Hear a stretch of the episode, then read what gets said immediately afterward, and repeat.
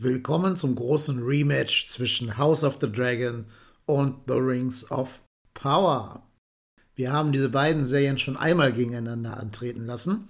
Damals waren aber nur zwei Folgen erschienen. Und jetzt, wo die Staffeln beide zu Ende gegangen sind, werden wir noch einmal die beiden ins Ranking gegeneinander schicken. Doch bitte vorsichtig, wir spoilern die komplette erste Staffel von The Rings of Power, von House of the Dragon und auch die achte Staffel von Game of Thrones. Wenn euch das nicht stört, dann bitte bleibt bei uns. Intro ab. Los geht's. Movie Rantner, der Filmpodcast mit den tausend Thesen. Wir haben zu allem eine Meinung, aber nie die gleiche.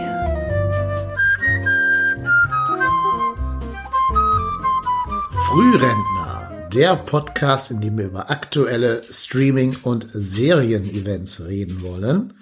Wir haben es euch bereits vor ein paar Wochen versprochen. Dort haben wir die ersten zwei Folgen von House of the Dragon mit den ersten beiden Folgen von Lord of the Rings, The Rings of Power verglichen und haben gesagt, wenn beide Serien ihr Finale geehrt haben, dann machen wir den gleichen Vergleich nochmal und schauen mal, ob die Wertung sich irgendwie signifikant verändert haben sollte. Das ist jetzt der Fall. Schon vor zwei Wochen ist das Finale von Rings of Power gelaufen und jetzt vergangenen Montag, beziehungsweise durch einen Leak sogar schon am Samstag, lief dann das Finale von House of the Dragon. Ja, Zeit genug für uns auf beide Serien einzeln zu gucken. So viel nehme ich schon mal vorweg. Es wird auch ein bisschen gerantet werden. Wir werden im Namen des Podcastes hier bei einer von beiden Serien mindestens, vielleicht auch bei beiden, wer weiß, alle Ehre machen. Und am Ende wird es, glaube ich, einen recht deutlichen Sieger in diesem Vergleich geben. Ja, ich freue mich, dass er wieder dabei ist, wie auch in der ersten Folge, wo wir darüber gesprochen haben. Der Thomas ist am Start. Hallo Thomas. Hallo. Gerade frisch nach der, nach der She-Hulk Review Folge äh, entkatert, aber ich glaube, heute müssen wir noch mal in die Pillenschachtel greifen. Ich hole mir immer raus, wenn die ganz harten Sachen anstehen. ja, ich habe das Gefühl auch, oh, nee. Ja, wenn es nur 50 Prozent. Ja, schauen wir einfach mal. Ne? Wir haben gesagt, wir fangen mit der Serie an, die ein bisschen äh, früher zu Ende gegangen ist. Also in dem Fall müssen wir natürlich dann mit The Rings of Power beginnen. Und haben auch gesagt, wir blicken da immer auf die Sachen, die uns erstmal gefallen haben und dann später auf die Sachen, die uns nicht gefallen. Also, was hat dir an der Serie The Rings of Power denn gut gefallen? Ähm. Ja, danke Peter Niedetzky aus Österreich. Wir gehen zurück ins Hauptstadtstudio. ja, das ist in der Tat also wirklich eine gute, gute Frage.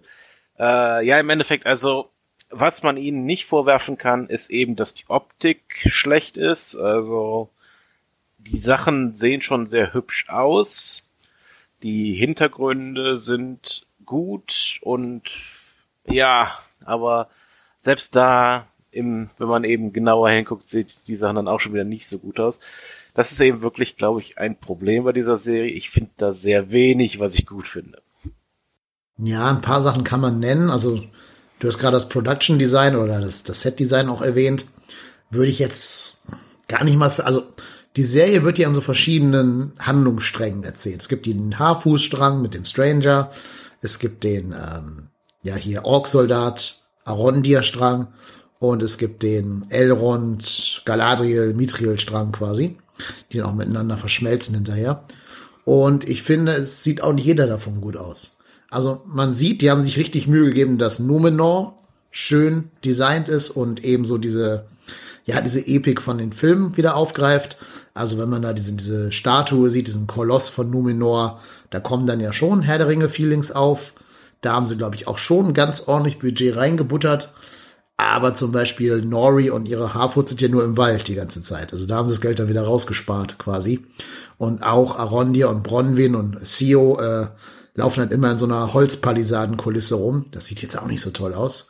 Also die Serie hat schon ihre verschiedenen Stränge verschieden gewichtet, würde ich mal sagen, vom Budget her.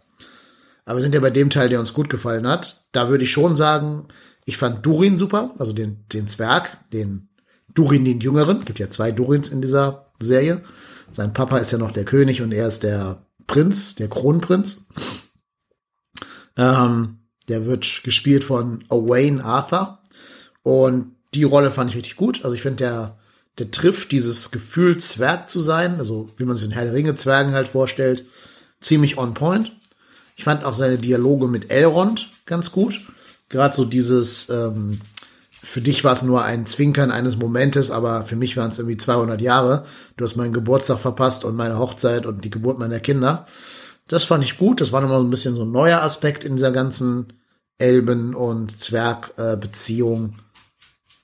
Äh, ja, aber dann wird's in der Tat schon ein bisschen dünn. Ja. Also Durin kann ich noch unterschreiben, das stimmt. Ähm, hatte wirklich ein paar schöne Szenen. Wir haben ja schon in der ersten Folge, die wir hierzu gemacht haben, diese, dieses erste Banter zwischen Elrond und Durin aufgegriffen. Das war in der Tat wirklich noch ein Highlight. Aber ja, danach geht's einfach irgendwie ziemlich bergab.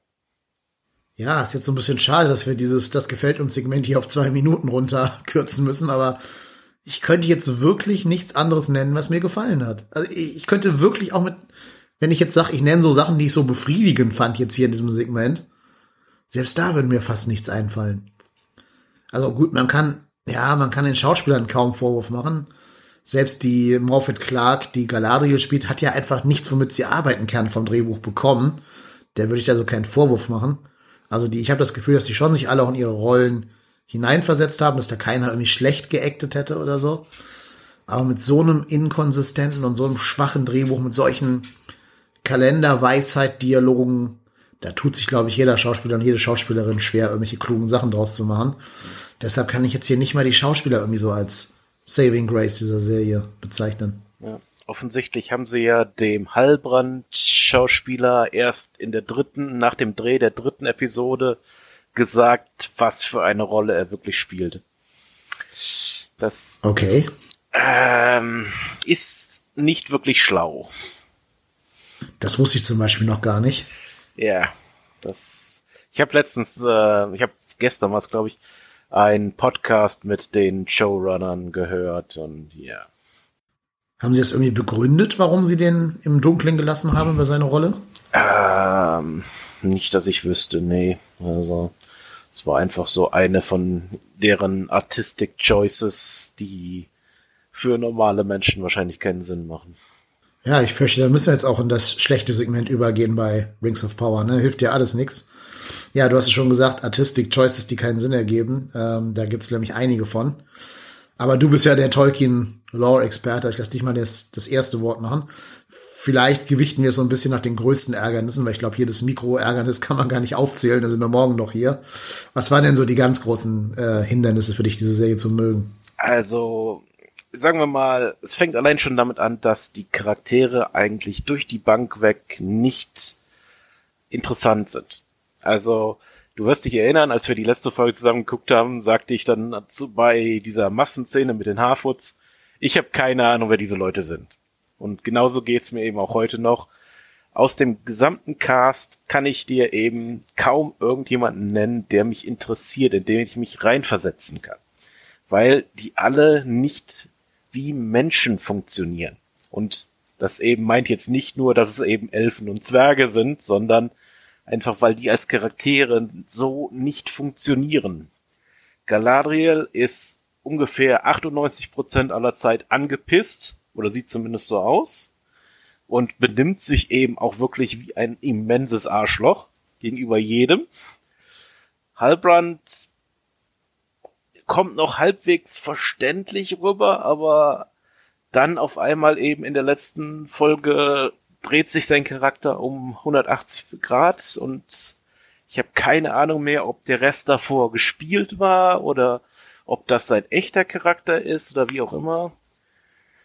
Die Harfoots sind eine absolute Katastrophe und ich weiß echt nicht, ob die Showrunner das überhaupt begriffen haben, was sie da schreiben, wenn diese Charaktere da vor sich hin singen, dass sie niemanden zurücklassen, während sie aktiv versuchen, Nori und ihre Freunde zurückzulassen.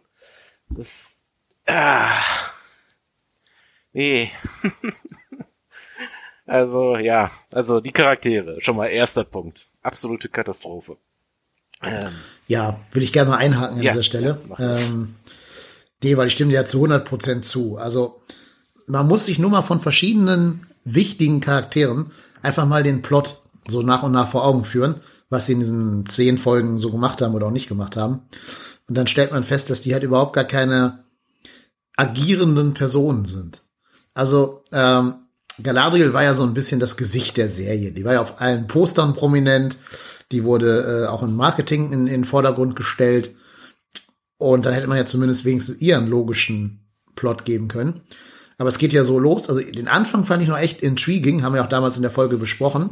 Ne, sie ist halt die einzige, die daran glaubt, dass äh, Sauron noch leben würde auf Mittelerde und ähm, wird von allen anderen für verrückt erklärt und dann ja auch von Gilgalad so ein bisschen Richtung Pensionierung, sage ich jetzt einfach mal, wegkomplementiert und lässt sich das halt nicht gefallen und will weiter an ihrer Mission glauben, weil sie glaubt, dass eben Sauron halt nur lebt. Also das fand ich noch einen guten Aufhänger für diesen Charakter. Ne? Das ist, ist ja mir auch verständlich oder nachvollziehbar, wenn du der eine bist, der glaubt, er wüsste von einer ganz großen äh, Bedrohung und kein Mensch glaubt dir. Da kann man viel, glaube ich, draus ziehen.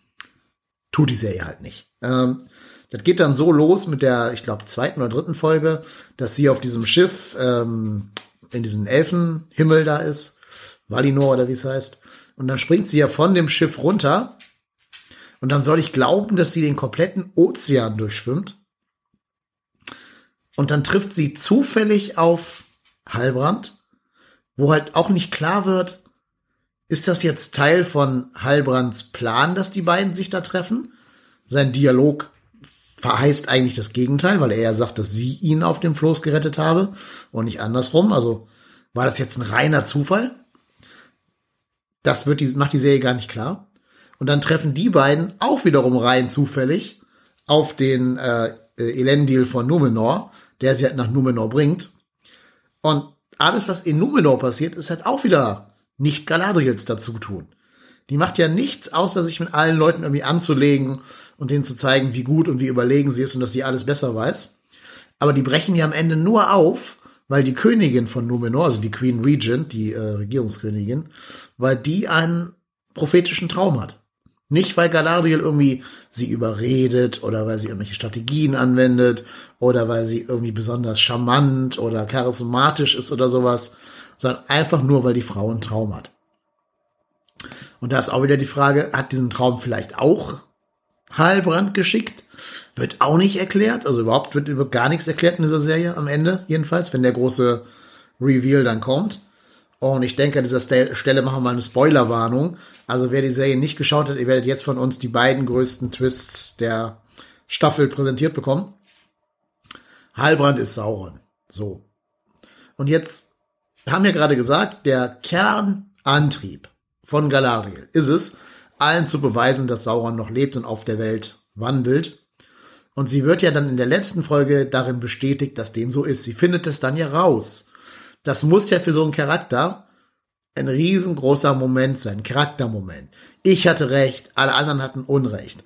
Ich wusste es und jetzt muss ich irgendwie alle warnen. Und was tut sie mit diesem Wissen, dass Heilbrand Sauron ist? Nichts! Sie macht nichts! Sie erzählt es weder Elrond noch Celebrimbor. Und selbst wenn man sagt, okay, das kann ich noch verstehen, dass sie das nicht tut, weil sie weiterhin nicht für die, für die Vollspinnerin gehalten wird, warum geht sie dann selber nicht hinter Heilbrand her? So wie sie gezeichnet wurde, ist sie doch nicht die nachdenkende, abwartende, zögernde, sondern die, die eher mal ihr Schwert nimmt und hinter dem herrennen würde und den dann klein hacken zu versuchen würde. Aber das passiert nicht. Sie sucht ihn nicht. Der muss ja immer noch in der Nähe sein, so wie das in der Serie dargestellt wird. Und ich erwarte doch jetzt von dem, wie Galadriel gezeichnet wurde, dass sie den dann weiter sucht und jetzt weiß, ich habe ihn gefunden, ich habe ein Lied, ich weiß, wie er aussieht, ich springe jetzt auf mein Lieblingspferd und renne dem verwundeten Typen, der ja bis vor kurzem noch vor, kurz vorm Verrecken war, hinterher und bringe ihn zur Strecke. Aber nichts davon geschieht und es wird nicht mal erklärt, warum nichts geschieht. Es ist einfach nur ein nicht konsistent geschriebener Charakter. Ja, genau. Also ich kann jetzt zumindest äh, zu einem von diesen Punkten was sagen, was in dem Podcast vorkam. Die Frage, ob dieses Treffen auf dem Meer zufällig war. Also ich kann dir sagen, dass auch die Schreiber es nicht wissen. Das ist im Endeffekt so eine Sache. ach ja, vielleicht hat er das getan, vielleicht auch nicht. Wir wissen es noch nicht. Das überlegen wir uns in Staffel 2. Genau. Das ist, äh, das ist übrigens bei mehreren der Teile so. Also so auch diese ganze Romant Romantic Tension between äh, zwischen Halbrand und Galadriel. Auch das ist mehr so, ja, wenn man das da sehen möchte, kann man das sehen. Ah. Ja, ich meine, das fände ich ja vielleicht sogar noch spannend, dass man sagt, also Sauron in seiner menschlichen Form oder seiner elbischen Form von Anatar wird ja so ein ganz großer Charmeur beschrieben, der alle Leute in seinen Bann ziehen kann. Da finde ich die Idee sogar ganz spannend, dass vielleicht Galadriel auch in seinen Bann gezogen wurde. Aber auch das macht die Serie dann halt nicht klar, wie du gerade schon gesagt hast. Also es bleibt ja alles so im, im Argen, da hat sich keiner irgendwie Gedanken drüber gemacht. Und überhaupt, also die Serie ist so schlecht geschrieben, dass wir beide am Ende dachten, Galadriel wäre Sauron. Und also, weißt du, in einer guten Serie würde ich sagen, das ist vielleicht sogar Absicht. In einer guten Serie, wie zum Beispiel Game of Thrones, würde ich sagen, vielleicht ist das ja Absicht, dass man die Guten nicht von den Bösen unterscheiden kann und dass da alles quasi so ein Shade of Grey hat. Aber ich fürchte, hier war das nicht mal Absicht. Ich fürchte, hier war das einfach so schlecht geschrieben, dass es plötzlich mehr Sinn gemacht hätte, wenn am Ende dann nach der Konfrontation in dieser in diesem Mindspace ähm, Galadriel plötzlich Sauron gewesen wäre und dann halt hingeht und diese drei Ringe schmieden lässt. Das hätte mehr Sinn ergeben, als was sie in echt mit dem echten Sauron gemacht haben. Und das ist, glaube ich, ein Zeichen von sehr, sehr schlechtem Schreiben. Absolut, ja. Und das, ich finde, ähm, das schlechte Schreiben ist ja schon mal eine Sache, okay. Aber das Schlimme ist, sie haben dann eben auch noch den besseren Weg aktiv verhindert, denn dieser Podcast hat auch Aufschluss darüber gegeben, warum Anatar nicht vorgekommen ist. Also eben die von dir gerade erwähnte Elbengestalt von Sauron. Offensichtlich waren die Showrunner sich nicht sicher, wie sie es darstellen können, dass die verschiedenen Völker Mittelerdes Anatar vertrauen und die Ringe annehmen. Mit anderen Worten, sie haben also im Endeffekt gesagt, was Tolkien geschrieben hat, das ist uns, das passt nicht, das kann nicht sein, das funktioniert nicht. Und stattdessen haben sie eben selber sich irgendwas ausgedacht. Das muss man sich mal äh, so auf der Zunge zergehen lassen, dass diese Leute wirklich geglaubt haben, sie könnten was Besseres schreiben als Tolkien. Ja, und also sie haben es ja auch nicht mal versucht. Also, ich meine, so ein bisschen hast du es ja drin, dass ähm, Halbrand das Ohr von Pharasor bekommt. Also, dass er ihn so ein bisschen, sag mal, ins Ohr flüstert. Aber allein diese Schmieden der Ringe. Erstmal macht es ja schon keinen Sinn von, von der Lore her, dass die Elbenringe zuerst geschmiedet werden. Die müssen ja eigentlich zuletzt geschmiedet werden, tatsächlich. Aber auch so, dann kommt dieser 0815 schwer verwundete Schiffsbrüchige da nach, äh, nach ähm, Eregon und Eregion und redet vielleicht zwei Minuten mit Killebrimbor. Wenn überhaupt. Ich glaube eher 30 Sekunden. Und sagt dem, hör mal, du kannst ein Metall auch legieren. Hast du noch nie gehört, ne? Und Killebrimbor, der geilste Schmied irgendwie, der da rumlaufen soll angeblich, sagt, geil, habe ich noch nie gehört. Mache ich jetzt sofort. Und ist dann anscheinend sofort dem Bann von diesem Heilbrand erlegen also, wer denkt sich denn sowas aus? Wer, wer kommt denn auf die Idee, dass man sagt, der ist jetzt acht Staffeln, äh, acht Folgen der Staffel irgendwo und dann am Ende zehn Minuten in der Region, wo ja eigentlich die ganze Staffel hätte sein müssen, damit das alles noch so halbwegs Sinn ergibt. Wer, wer denkt sich so einen Driss aus? Absolut. Das, das macht so wenig Sinn und vor allem, die, sie glaubten ja auch tatsächlich dann, das war auch noch so ein anderer Punkt, dass dadurch, dass sie Anatar rausgelassen haben, die schon die Leute, die eben die Bücher gelesen haben, überrascht wären, wenn der Reveal passiert. Also die dachten echt, niemand hätte geahnt, dass Heilbronn ja, Sauron ist. Die haben echt ja. geglaubt, das wäre ein wirkliches Mystery, das die Leute nicht verstehen würden. Die haben wahrscheinlich gedacht, wir würden alle glauben, der Stranger ist Sauron, oder? Das, das haben sie jetzt dann nicht gesagt, aber ja. Ich meine, sie bemühen sich ja, ihn als Sauron darzustellen mit seinem, allein, dass er in diesem Krater landet, der wie das Auge von Sauron aussieht und so. Dass diese komischen dunklen Priester ihn da suchen, oder Priesterinnen ihn da suchen. Das, glaube ich, haben sie schon versucht, als falsche Fährte zu legen. Aber ich glaube, haben wir nicht sogar schon im damaligen Podcast gesagt, dass Heilbrand Sauron ist, direkt nach zwei Folgen.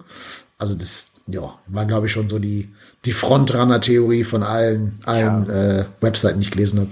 Also es war ja auch nicht wirklich schwer zu durchschauen.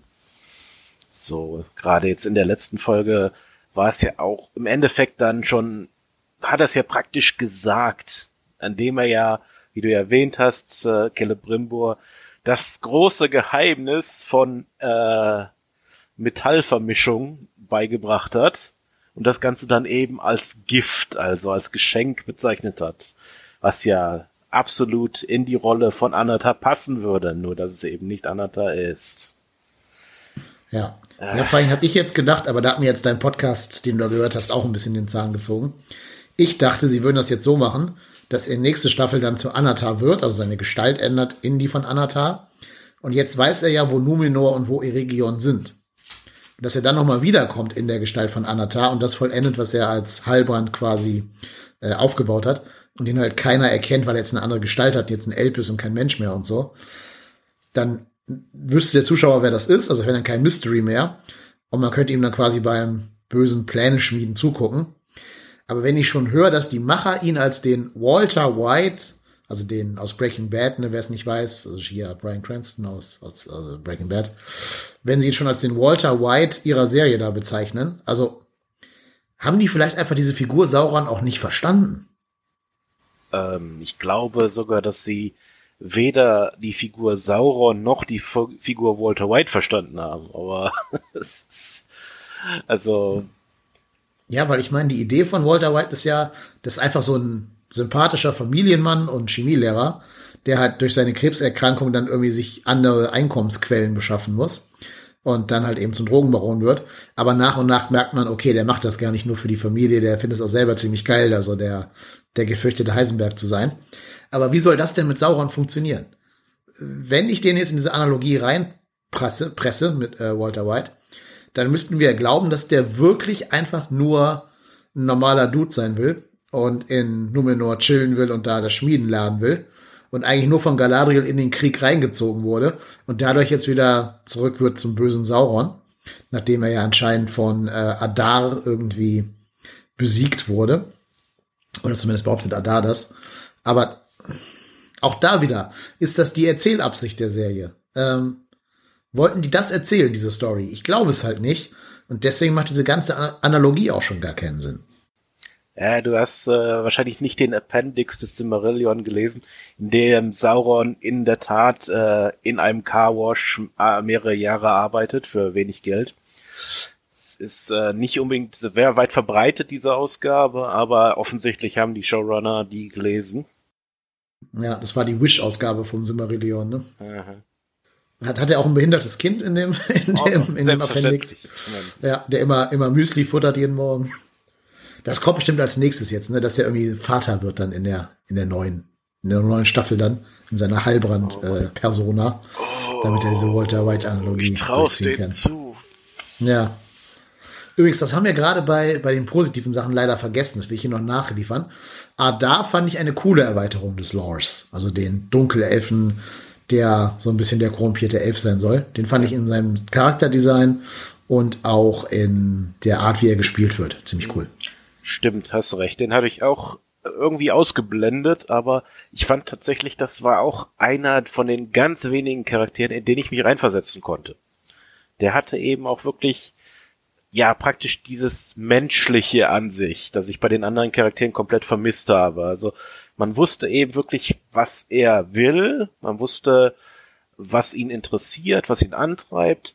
Und er kam dann eben auch am Endeffekt eigentlich so überhaupt nicht mehr als der, als einer von den Bösen rüber.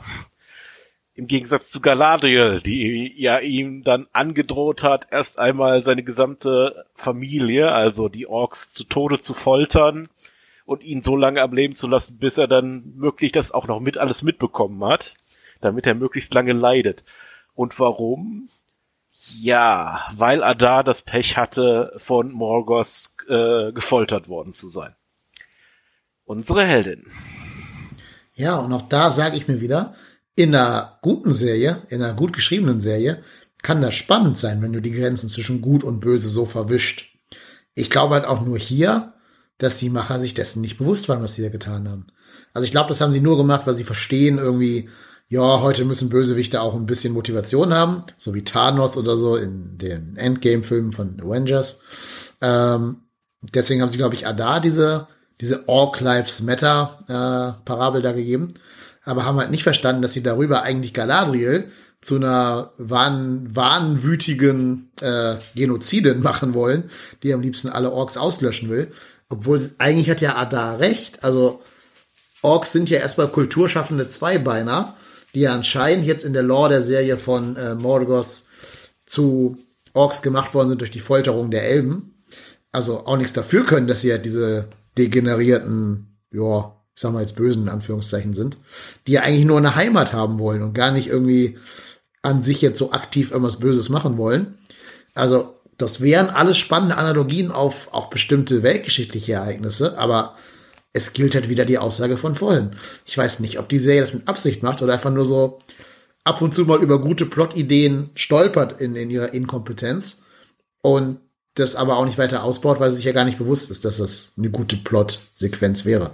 Ja, also genauso wie ich eben glaube, dass sie sich nicht bewusst sind, wie katastrophal sie die Harfoots geschrieben haben, glaube ich eben auch nicht, dass sie sich dessen bewusst sind. Also ich glaube, das haben sie geschrieben, aber sie verstehen es nicht. Und das ist einer der Gro das ist eines der ganz großen Probleme dieser Serie.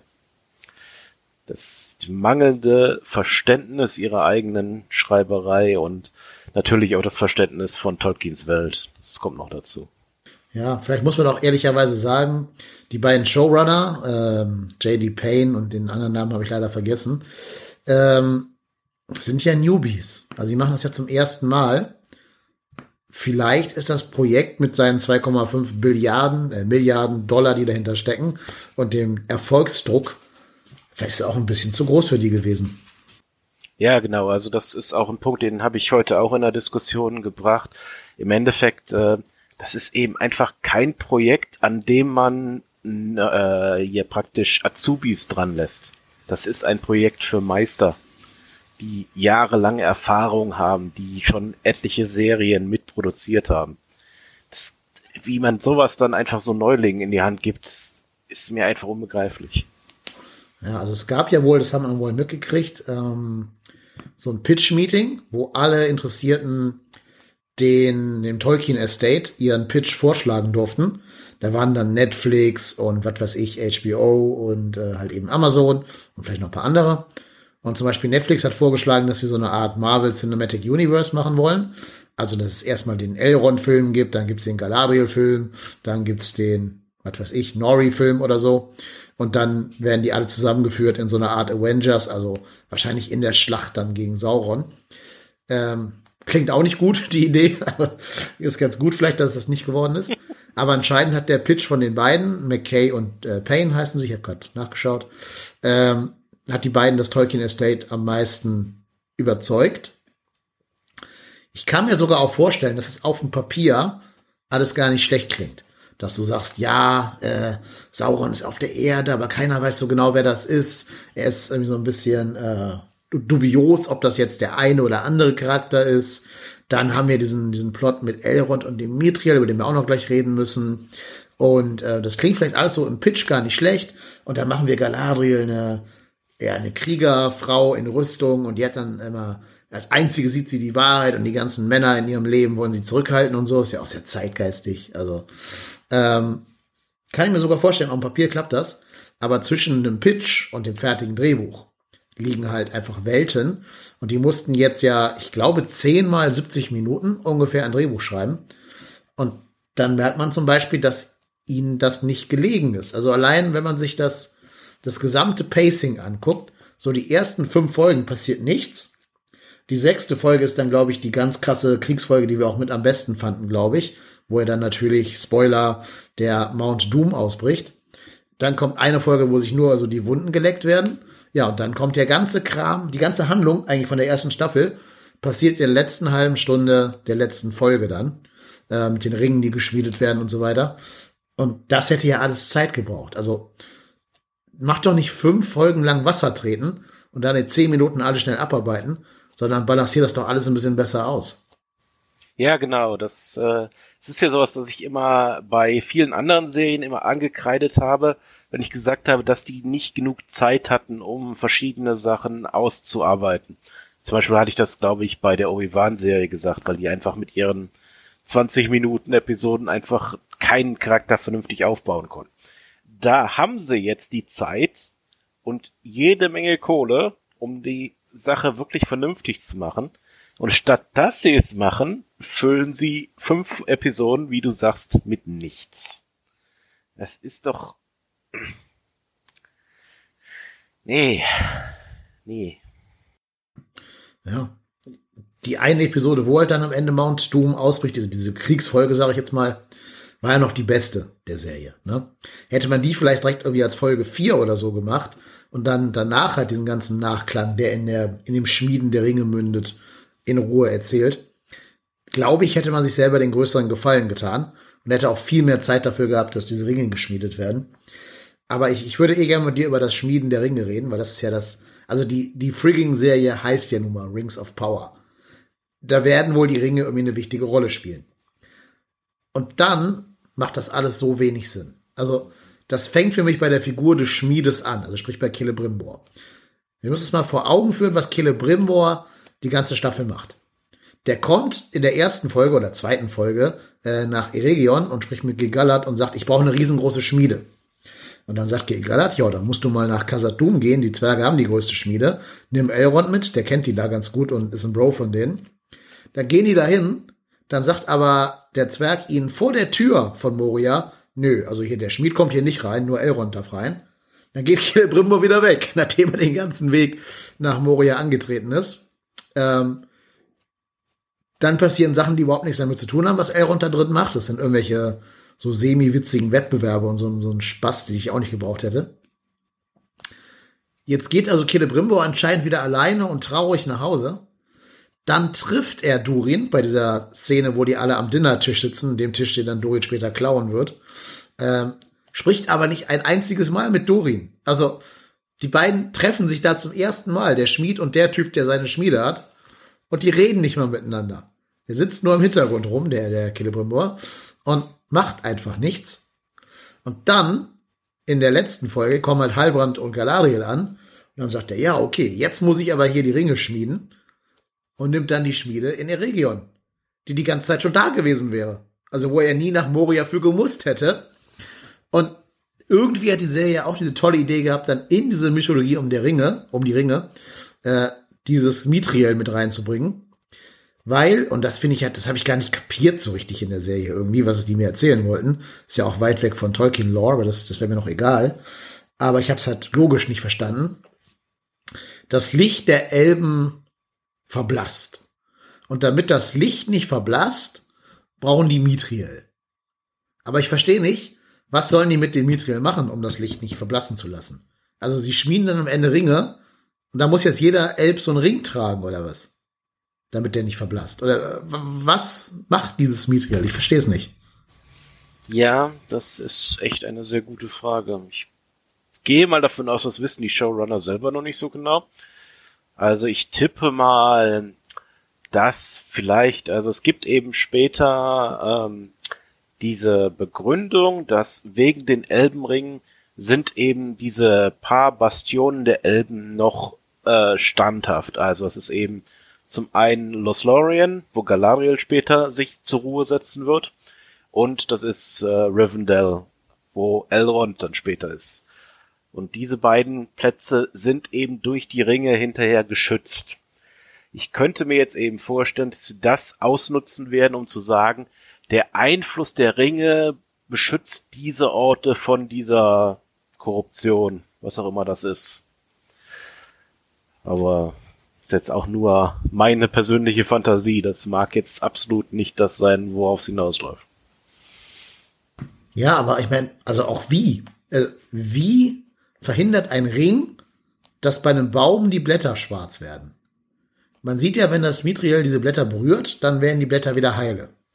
Also hätte man doch eigentlich das Mithril irgendwie an diesen Baum dran nageln müssen und nicht in Ringe schmieden, die dann äh, Elben tragen. Das, das macht doch alles überhaupt gar keinen Sinn innerhalb dieser Serien-Lore.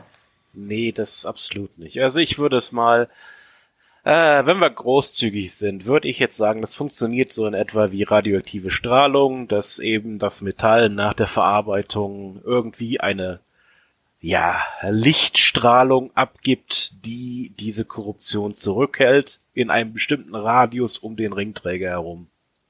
So kann man es zumindest erklären. Ich wette aber mit dir, und da, da, da würde ich jetzt, weiß ich nicht, 1000 Euro draufsetzen, dass in Staffel 2 es zu keinem Zeitpunkt darum gehen wird, weiteres Mithril zu beschaffen, um die anderen Elben auch irgendwie vor der Korruption zu schützen.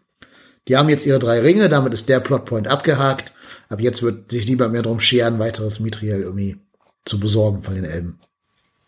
Ja, da würde ich dir zustimmen, deswegen kann ich diese Wette leider nicht annehmen. Ja, ja, also wahrscheinlich wird ja Durin weiterhin buddeln müssen nach dem Mithril, weil der muss ja irgendwann so tief vordringen. Also anscheinend will ja die Serie diesen Durin dazu zu dem Durin machen, der den mit dem Balrog dann äh, aufeinander trifft, weil wir ja schon gesehen haben, dass er wach ist oder vielleicht auch von dem Blatt aufgeweckt wurde. Auch das wurde nicht so ganz klar. Es ist ja eigentlich Durin der Sechste, der den Balrog weckt und nicht jetzt hier Durin der Vierte. Also insofern weiß ich gar nicht, ob sie sich trauen, da so weit wegzugehen von dem von dem Lore und äh, den Untergang von Moria jetzt schon in das zweite Zeitalter vorzuverlegen oder ob quasi äh, Durin es irgendwie schafft, den Balrog quasi wieder einschläfern zu lassen und dann doch irgendwann später der Sechste ihn dann, dann aufwecken wird. Keine Ahnung. Ja, also es wäre schon ich meine, die wollen ja die Zeit so ein bisschen komprimieren. Okay, kann man akzeptieren. Aber das macht's eben sehr schwierig für, wenn man jetzt die Lord of the Rings Filme sieht, wo ja Gimli offensichtlich mal in Moria gewesen ist und einen Durin da getroffen hat. Äh, das würde bedeuten, dass also im Endeffekt Lord of the Rings dann so in, ja, den nächsten, ich weiß jetzt ehrlich gesagt nicht, wie alt Gimli ist, aber 100 Jahre maximal schon passieren müsste, das ist einfach viel zu kurz. Das kann überhaupt nicht funktionieren. Ja, also Gimli ist 139, habe ich gerade rausgefunden. Ja, okay. Das heißt also eben wirklich ab diesem Zeitpunkt, an dem Durin dann den Balrog findet, aber eigentlich schon, eigentlich schon vorher, weil Gimli ihn ja offensichtlich kennt. Das heißt also, Gimli müsste irgendwie dann schon in den nächsten paar Jahren dann irgendwie mit diesen Duren zusammentreffen und dann eben zum Zeitpunkt vom Lord of the Rings dann schon äh, muss dann eben äh, Khazad-dûm oder zu diesem Zeitpunkt dann eben Moria schon zerstört worden sein.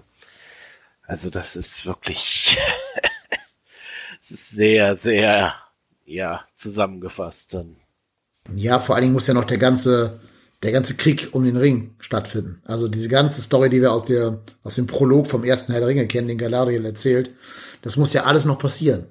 Also sprich hier die ganze Story, wie Elendil und Isildur äh, gegen Sauron kämpfen, der, die, die Vereinigung der Völker, wie ihm dann der Ring abgeschnitten wird, wie Isildur den Ring dann nicht zurückgeben will und so weiter. Das muss ja alles passieren und das ist natürlich kein, keine Sache von 139 Jahren. Da liegen irgendwie ein paar tausend Jahre oder so dazwischen. Ähm, also ich, ich glaube, am realistischsten ist das Szenario, dass unser Durin den Balrog irgendwie besiegt bekommt. Äh, damit schläft er dann wieder ein unterhalb von Moria. Die denken, sie hätten ihn da unten weggebuddelt. Und dann vergisst er irgendwie ein Warnzeichen, ein Warnschild dahin zu machen. Und dann buddelt ihn der sechste Durin irgendwie tausend Jahre später wieder aus. Ich kann mir das so richtig vorstellen, wie die so ein Schild dahin machen, wo drauf steht, Do not enter here, danger in the deep oder sowas. Und dann ist die letzte Szene, wie das Schild runterfällt und diesen Schacht da runter, runter segelt und dann leider, leider niemand mehr gewarnt werden wird. ja, ähm, was ich auch als Problem der Serie finde, ich habe mich nachher mal ein bisschen schlau gemacht, wie die beiden Showrunner, also McKay und Payne, äh, an, die, an den Job gekommen sind. Und sie wurden von einem Menschen empfohlen. Und ich finde, wenn man weiß, welcher Mensch das ist, machen auch ein paar der Storytelling-Entscheidungen plötzlich einen ganz anderen Sinn. Weißt du, welcher Mensch das ist? Nee, bis jetzt nicht. Pass mal auf, ich verrate dir nur, nur einen Hinweis. In der ersten Folge direkt von Herr der Ringe, Ringe der Macht, werden ja drei Mystery Boxes eingeführt. Also das Geheimnis, wer ist Sauron, ähm, was ist der Stranger und was ist in dieser Kiste von Durin drin. Ja, ähm, jetzt weiß ich, wen du meinst. Ah, war das Abrams? Mhm. J.J. Abrams, Ja, ganz ja. genau. Ja. Also J.J. Abrams, wer jetzt keine Ahnung wovon ich rede, ist der Showrunner von Lost. Ne? Also quasi Mystery Box, aber als Serie. Und der Macher von Star Wars Episode 7, die du ja gerne verdrängen möchtest. aber auch da hat er ja, also das ist ja dasselbe Problem. Ne? Auch da werden ja eine Million Geheimnisse eingeführt, auf die er selber keine Antwort hatte. Wer sind Rays Eltern? Äh, wie kommt hier die, die, wie heißt sie, die, die weibliche graue, braune Yoda-Frau da an den Lightsaber von Luke Skywalker ran? Äh, ich weiß, ich habe den Namen vergessen, sorry. Aber ist auch nicht so wichtig. Nein. Ja, ist auch wurscht, weil die eh keine Rolle spielt. Und so weiter. Ne? Wer, wer ist Snoke? Ähm, alles so Sachen, die natürlich auch nie aufgeklärt werden, dann später, weil auch andere Showrunner, äh, oder Filmmacher dann das Franchise übernommen haben. Aber ich bin zu 1000 Prozent überzeugt davon, dass dieser J.J. Abrams die zur Seite genommen hat, die beiden, und gesagt hat, Freunde, gute Television wird dadurch ausgezeichnet, dass es immer ein Geheimnis geben muss, ein Mystery. Und dann haben die sich gedacht, okay, dann zentrieren wir alles um die Frage, äh, wer ist Sauron? Und legen ganz viele falsche Fährten und bauen noch so einen Stranger ein, damit die Leute glauben, der Stranger wäre Sauron. Ja, und wer ist dann der Stranger? Ja, weiß ich auch nicht. Äh, Gandalf vielleicht. Aber den gibt's ja gar nicht im dritten Zeit, im zweiten Zeitalter. Egal. Und ich glaube, so sind halt diese, diese Schreibprozesse entstanden. Ich, ich fürchte, du hast recht, ja. Ist, ähm, Ist, ist der Stranger eigentlich Sauron? Also es wird ja nicht eindeutig verifiziert. Er wird nur als Istari vorgestellt und sagt natürlich einen der Sätze von Sauron, hier immer der Nase nach und so. Ga- du meinst Gandalf, ja. Äh, Gandalf, genau, sorry. Gandalf natürlich. Ähm, ist er das oder ist es auch eine falsche Pferd und er ist doch nur einer von den blauen Istari oder so? Ah, das kommt jetzt drauf an, wie generös du der Serie gegenüber sein möchtest. Äh, persönlich gehe ich davon aus, dass das hundertprozentig Gandalf ist, genauso wie ich ja auch schon in der ersten Folge gesagt habe, dass es hundertprozentig Gandalf ist. Hm, richtig. Und die Serie hat gecallt, mich ja. jetzt eben nicht dazu gebracht, zu glauben, dass die in der Lage wären, da einen Twist einzubauen. Deswegen, Ja. Ja, aber auch da muss man sagen, um nochmal auf die schlechte Writing zurückzukommen, alle Szenen, wirklich alle, in den ersten sechs Folgen oder so, zwischen den Harfoots und dem Gandalf äh, Stranger, sind genau gleich. Das ist immer, er macht irgendwas, irgendeinen Zauber, einer der blöden Haarfüße läuft ihm im Weg rum und stört ihn beim Zaubern. Und dadurch geht der Zauber nach hinten los und es wird irgendwas Schädliches gemacht für die, für die Haarfüße. Ähm, das hat man, glaube ich, fünfmal gesehen, dieselbe Szene. Mit dieser Heilung, ne, wo er da versucht, seinen Arm irgendwie mit, mit Frost zu heilen oder sowas. Äh, mit diesen Bäumen, die dann da wachsen und doch vergelben, mit den toten Glühwürmchen. Es war immer genau die gleiche Szene. Und jede davon diente ja immer nur demselben Plotpoint. Ist er gut oder ist er böse? Was ist jetzt seine, sein Begehr? Und dann sage ich mir, dann führ doch lieber diese drei Priesterinnen früher ein und bau die als richtige Bedrohung auf. Die waren ja zumindest von ihrem Design her ganz cool und hatten so ein bisschen eine bedrohliche Aura. Da hätte man ja viel mehr draus machen können. Ähm, aber die wurden ja so spät erst eingeführt, dass uns als Zuschauer ja vollkommen scheißegal war, ob die da jetzt ge- irgendwie vernichtet werden oder nicht. Who cares? ja, vor allen Dingen, die, also die sind ja auch niemand. Das ist, äh, das haben die auch in diesem Podcast gesagt. Diese drei Priester sind die drei Hexen aus Macbeth. Ende. Die haben keinerlei Verbindung zu der Welt von Tolkien, nichts. Dass die dann hinterher in dieser Spiritualgestalt dann auch noch ebenso aussahen wie die Ringgeister, das war dann wahrscheinlich auch einfach nur, ja, das sieht cool aus. Ja, Memberberry. Aber selbst die drei Hexen von Macbeth, die kommen nicht im fünften Akt vor, die kommen ganz am Anfang von Macbeth vor. Ne? Das ist die erste Szene in Macbeth. When shall we three meet again in thunder, lightning or in rain? Deswegen kehrt man da auch, also kümmert sich man auch darum. Deswegen interessiert das einen. Aber selbst dieses Storytelling-Device haben die ja ignoriert, weil sie die halt so spät erst einführen. Dann aber wiederum ihr ganzes Marketing über hier Slim Shady, Real Slim Lady äh, aufgebaut haben. Also hat wieder alles nach hinten und vorne nicht funktioniert. Ja. Leider war, leider war. Fein, das ist ja, es hätte ja auch wirklich, die hätten ja auch da wirklich die Möglichkeit gehabt, vielleicht einen interessanten, mal so ein bisschen spektakulären magischen Kampf da einzuführen in diesem Moment. Weil offensichtlich konnte die Hauptpriesterin ja wohl auch die Magie benutzen. Da hätte man ja vielleicht mal so ein bisschen, ja, ähm, vielleicht so in der Art von ähm, Dumbledore versus äh, Voldemort in dem Harry Potter Film einfach mal ein bisschen die Effekte spielen lassen. Das ist normalerweise eben nicht äh, die Art in den Tolkien-Filmen, denn ja, die Magie ist da eher subtil, würde ich sagen. Wenn man so sich an Gandalf erinnert, da geht's jetzt nicht viel mehr über so ein bisschen Telekinese und ein bisschen Feuer hinaus. Aber wenn man sich schon sowieso so weit von dem Lore entfernt, dann kann man auch mal da ein bisschen, ja, ein bisschen spektakulär was draus machen. Aber so. Mhm. Ja, vor allem, weil das auch ein Kritikpunkt wäre, den ich an den Herr der Ringe Film tatsächlich habe. Man kriegt so als normaler Zuschauer, der die ganze Lore von, von äh, Tolkien nicht gelesen hat, kriegt man nie so richtig mit, was für ein krasser Ficker äh, Gandalf oder Saruman überhaupt sind. Deswegen wäre es ja schön gewesen, wenn die hier mal ein bisschen protzen, ne, mal ein bisschen mit ihren Fünden, Fründen wuchern. Aber ja, hat die Serie sich auch nicht getraut.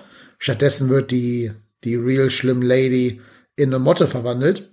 Und jetzt muss ich fast schon befürchten, dass sie die Motte von der Wetterspitze war, die am Ende dann von Sauron angerufen wurde. Gandalf, aber ja. Ähm. Ja, ja, ja, ja, du weißt, wie ich meine.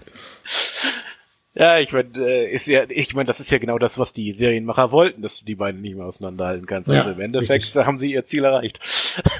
ja, allerdings glaube ich jetzt, da glaube ich jetzt noch nicht so dran. Ich könnte mir jetzt eben vorstellen, dass sie deswegen die Idee mit der Motte hatten, aber ich glaube eben nicht, dass es dieselbe Motte ist, sonst das müsste eben dann eine Motte mit mehreren tausend Jahren Lebenszeit sein. Ich glaube, die gibt's glücklicherweise noch nicht. Na gut, ist ja eine magisch verzauberte Motte. Ja. Ich glaube, das soll so ein, so ein Ding sein, wie die muss jetzt für die Ewigkeit Gandalf dienen, weil er sie im Kampf quasi in diese Form gebannt hat. Ich So ein bisschen wie die Schlange von Voldemort. Alles Mögliche dieser Serie, alles möglich. Ja, ja. So ein bisschen wie mit der Schlange von Voldemort in den, Ja, in den genau. Fantastische Tierwesen-Filmen.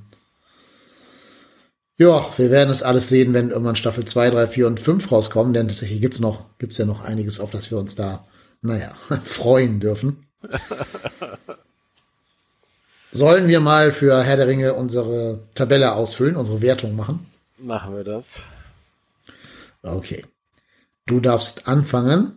Plot. Du darfst eine Zahl zwischen 0 und 5 vergeben. 5 ist die beste. Ja, dann ähm, ähm, sehr schwere Überlegung zwischen 0 und 1. Also, ich sag mal, ich bin mal großzügig und gebe noch eine 1. Wir könnten noch über so viel abrenten. Also allein dieser, das mit dem Schwert von, von äh, Sauron hätten wir noch besprechen können, wie doof das alles ist. Wir haben zum Beispiel überhaupt gar kein Wort über Arondir, Sio und äh, Bronwyn verloren, was halt auch zeigt, wie unwichtig diese Charaktere für die Gesamthandlung sind, obwohl die ja diejenigen sind, die sogar in Mordor, also dem, dem späteren Mordor, dann äh, gelebt hätten. Wir haben noch nicht über diesen vollkommen blöden Schriftzug geredet, dass dann da plötzlich Mordor steht, anstatt Südlande. Ähm, ja, aber gehe ich mit. Ein Punkt für den Plot. Mehr gebe ich da auch nicht. So, Charaktere. Jetzt wird spannend. Hm.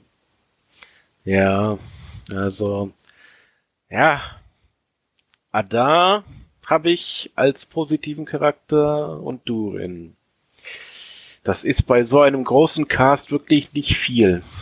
Also, ja, geben wir halbe Punkte? Wir haben 0,5 auch bei der letzten Folge. Ja, gemacht, dann sagen wir 1,5.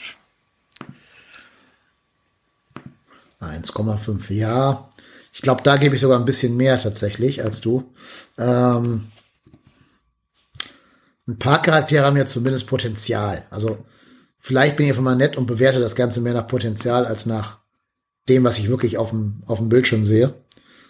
Ähm, also Elrond ist mir schon im Laufe der Serie sympathischer geworden als noch am Anfang. Ich bin zumindest gespannt, wo sie mit dem Stranger jetzt hingehen werden, wo der, der quasi Gandalf Reveal gekommen ist. Ähm, ja, ich gebe zweieinhalb für die Charaktere. Du hast 1,5, ne? Ja, korrekt. Gut. Okay, Production Design. Ja, ist, ist relativ gut, aber man muss das dann eben auch so ein bisschen in Relation zu den, dem Geld sehen, das dahinter steckt, finde ich. Und es gibt dann eben auch so ein paar Sachen, wenn man dann eben da genauer hinguckt, äh, zum Beispiel gab es ein sehr bekanntes Bild von der äh, Prinzessin von Numenor in Rüstung, wo dann auf einem Bild, einem Standbild sehr deutlich wird, dass dieses äh, Schuppenkettenhemd, was sie wohl unter ihrer normalen Rüstung trägt, im Endeffekt einfach nur mit Schuppen bedruckt ist und kein echtes Kettenhemd ist. Das ist einfach bei der Kohle, die dahinter steckt, nicht akzeptabel. Also klar, es gibt noch ein paar schöne Sachen, die gut aussehen, aber ich gebe mal 2,5 dafür. Hm. Gibt auch irgendwo ein Bild, wo einer der Elfen, äh, Elben-Charaktere nur ein Ohr angeklebt hat, weil das zweite haben sie vergessen anzukleben. Musste irgendwie dann in der Postproduktion per CGI dahin machen. Ich weiß nicht mehr, welcher das war, ob das Arondir war oder wer. Keine Ahnung. Ja, du hast äh, 2,5 gegeben. Gebe ich auch. Ja, 2,5. Und mich hat auch gestört. Also ich habe gesagt, Numenor sieht gut aus. Das schon, habe ich ja gesagt am Anfang. Aber sie haben das ja auch versucht, nochmal aufzuwerten oder schöner zu machen, indem wirklich über jeder Szene, die in Numenor spielt, so ein Instagram-Pop-Filter gelegt wurde, dass die Farben rauspoppen. Und das finde ich auf Dauer schon sehr, sehr anstrengend fürs Auge. Mhm, auf jeden Fall. Also 2,5 haben wir beide fürs äh, Set, nee, fürs Production Design gegeben. Casting und Acting.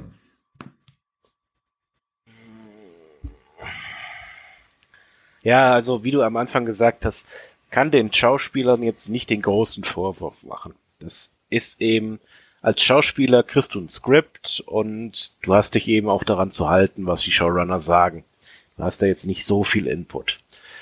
Deswegen, sagen wir mal, immerhin die Galadriel-Schauspielerin passt optisch in die Rolle und wenn, wenn man ihr einen vernünftigen Text gegeben hat, gegeben hätte, glaube ich, hätte die das auch ganz gut gemacht. Genauso wie ich eben auch bei Hallbrand glaube, dass der Schauspieler durchaus die Fähigkeit hätte, da was vernünftig draus zu machen, wenn man es ihn denn eben machen ließe. Äh, deswegen gebe ich mal noch eine 3 für die Schauspieler. Mhm. Ja, aber eine 3 wäre ich auch gelandet. Ich tue mich immer ein bisschen schwer, in irgendeinem der Schauspieler die spätere Figur aus Herr der Ringe zu sehen. Also ich sehe jetzt weder in Elrond Hugo Weaving, das haben wir ja schon bei der ersten Folge besprochen. Ich sehe auch in Morphet Clark keine Galadriel, also keine äh, Kate Blanchett. Ich sehe in ähm, äh, wen haben wir denn noch, der später? Ah ja, hier im Stranger sehe ich keinen Gandalf, also keinen Ian McKellen später. Wenn es Gandalf sein soll, wissen wir noch nicht ganz genau. Aber da können die ja irgendwie auch nichts für und ich weiß auch gar nicht ganz genau, ob die Serie wirklich in derselben, im selben Universum spielen soll wie die Herr Ringe-Filme von Peter Jackson. Oder ob man die vielleicht doch eher als so eine eigene Entität betrachten sollte. Auch weil sie ja gar nicht die Rechte an den Peter Jackson-Filmen haben. Ja, eine 3 gehe ich mit. 3 finde ich fair. Und dann ist als letzter Punkt Hooked, also wie sehr wir auf Staffel 2 hinfiebern, die in zweieinhalb Jahren erst erscheinen wird. Ja, ähm, null. Ganz ehrlich, ich, es ist, also, ich hab, also, besonders, weil ich jetzt dran denke, dass ich zweieinhalb Jahre auf die nächste Staffel warten soll. Das ruiniert schon meine Vorfreude komplett. Weil dann bis dahin weiß ich überhaupt nicht mehr, was in dieser Staffel passiert ist. Und ich glaube eben auch nicht, dass mit dem Gefühl, das ich jetzt habe, ich dann nochmal die Lust haben werde, diese Staffel nochmal zu gucken. Dementsprechend glaube ich einfach, wenn das dann endlich mal soweit ist, dass ich da praktisch kein Interesse dran mehr haben werde. Ich werde es dann gucken wahrscheinlich, aber es ist mir momentan eben auch einfach vollkommen egal. Und Das ist ein sehr schlechtes Zeugnis für diese Serie, finde ich. Ja, also ich bin auch überzeugt davon. In zweieinhalb Jahren werde ich nicht mehr wissen, wer Brandy, äh, hier, äh, Nori Brandyfoot ist, wer ihre Freundin da ist, also Female Sam quasi. Ich werde mich nicht mehr an Arondia und Bronwyn und Theo, Theo erinnern können. Ich werde noch so grob den ganzen Heilbrand Adar-Kram wissen, okay, das schon. Ich freue mich, was heißt freuen, das stimmt nicht, aber ich, ich äh, habe einen Aspekt, weswegen ich die nächste Staffel gucken werde, weil ich will wissen, ob die Macher aus ihren Fehlern gelernt haben und ob die den, die Kritik, die aus dem Fandom ja berechtigterweise kam und die nicht einfach nur draufhauen und irgendwie Kritik an Wokismen oder sowas ist, Wokizismus oder wie man das heißen mag.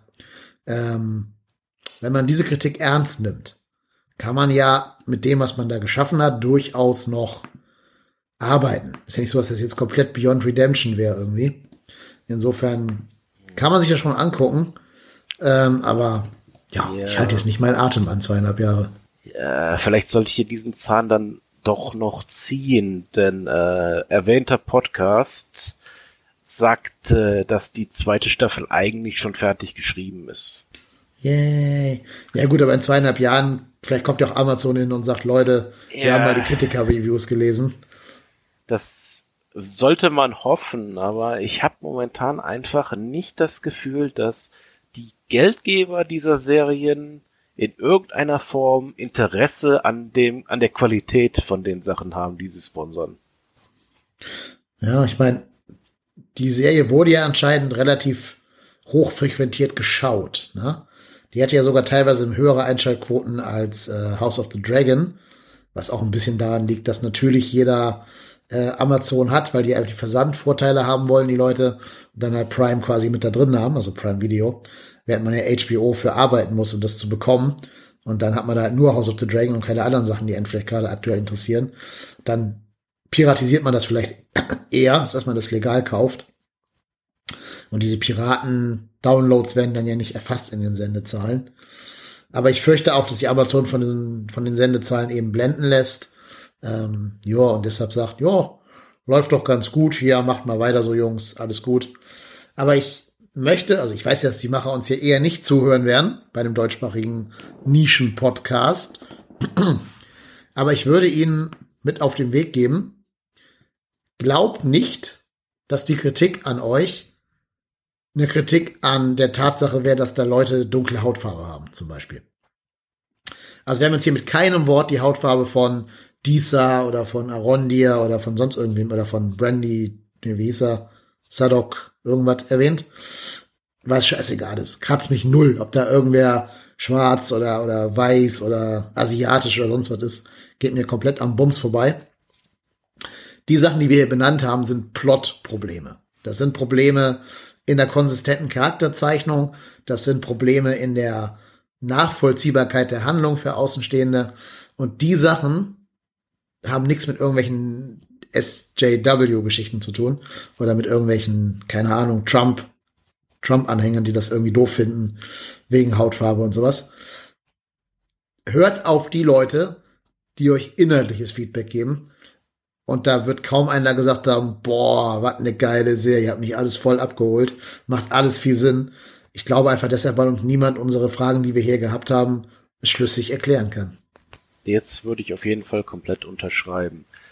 Interessanterweise das Schlusswort des erwähnten Podcasts war You created a masterwork. Thank you very much.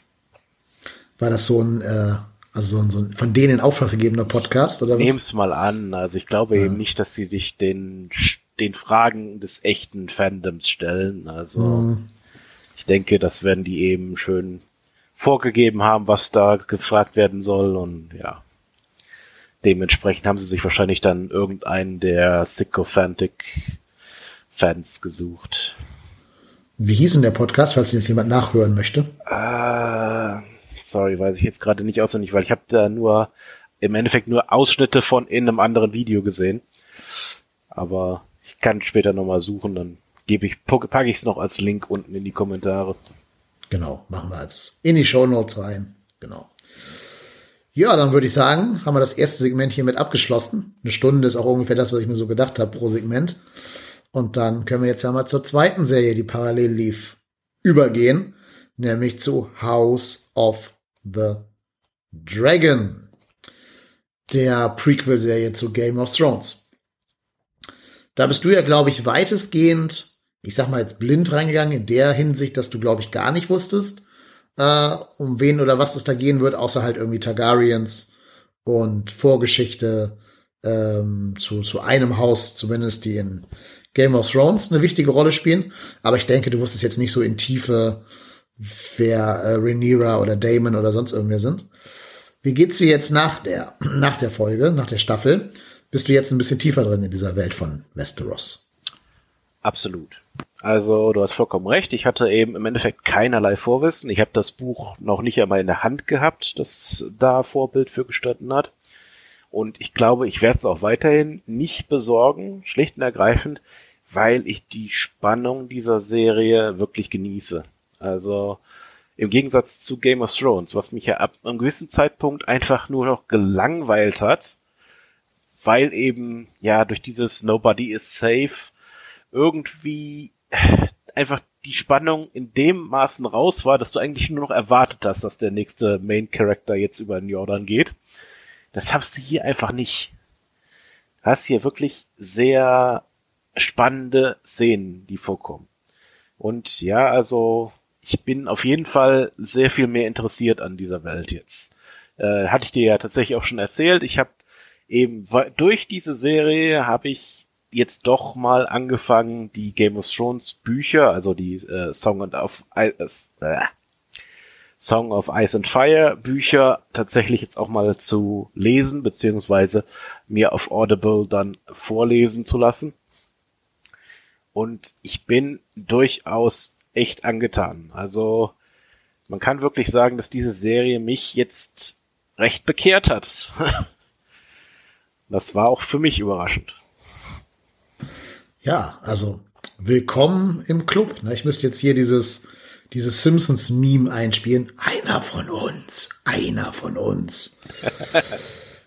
Ja, also herzlich willkommen in, im Fandom sozusagen.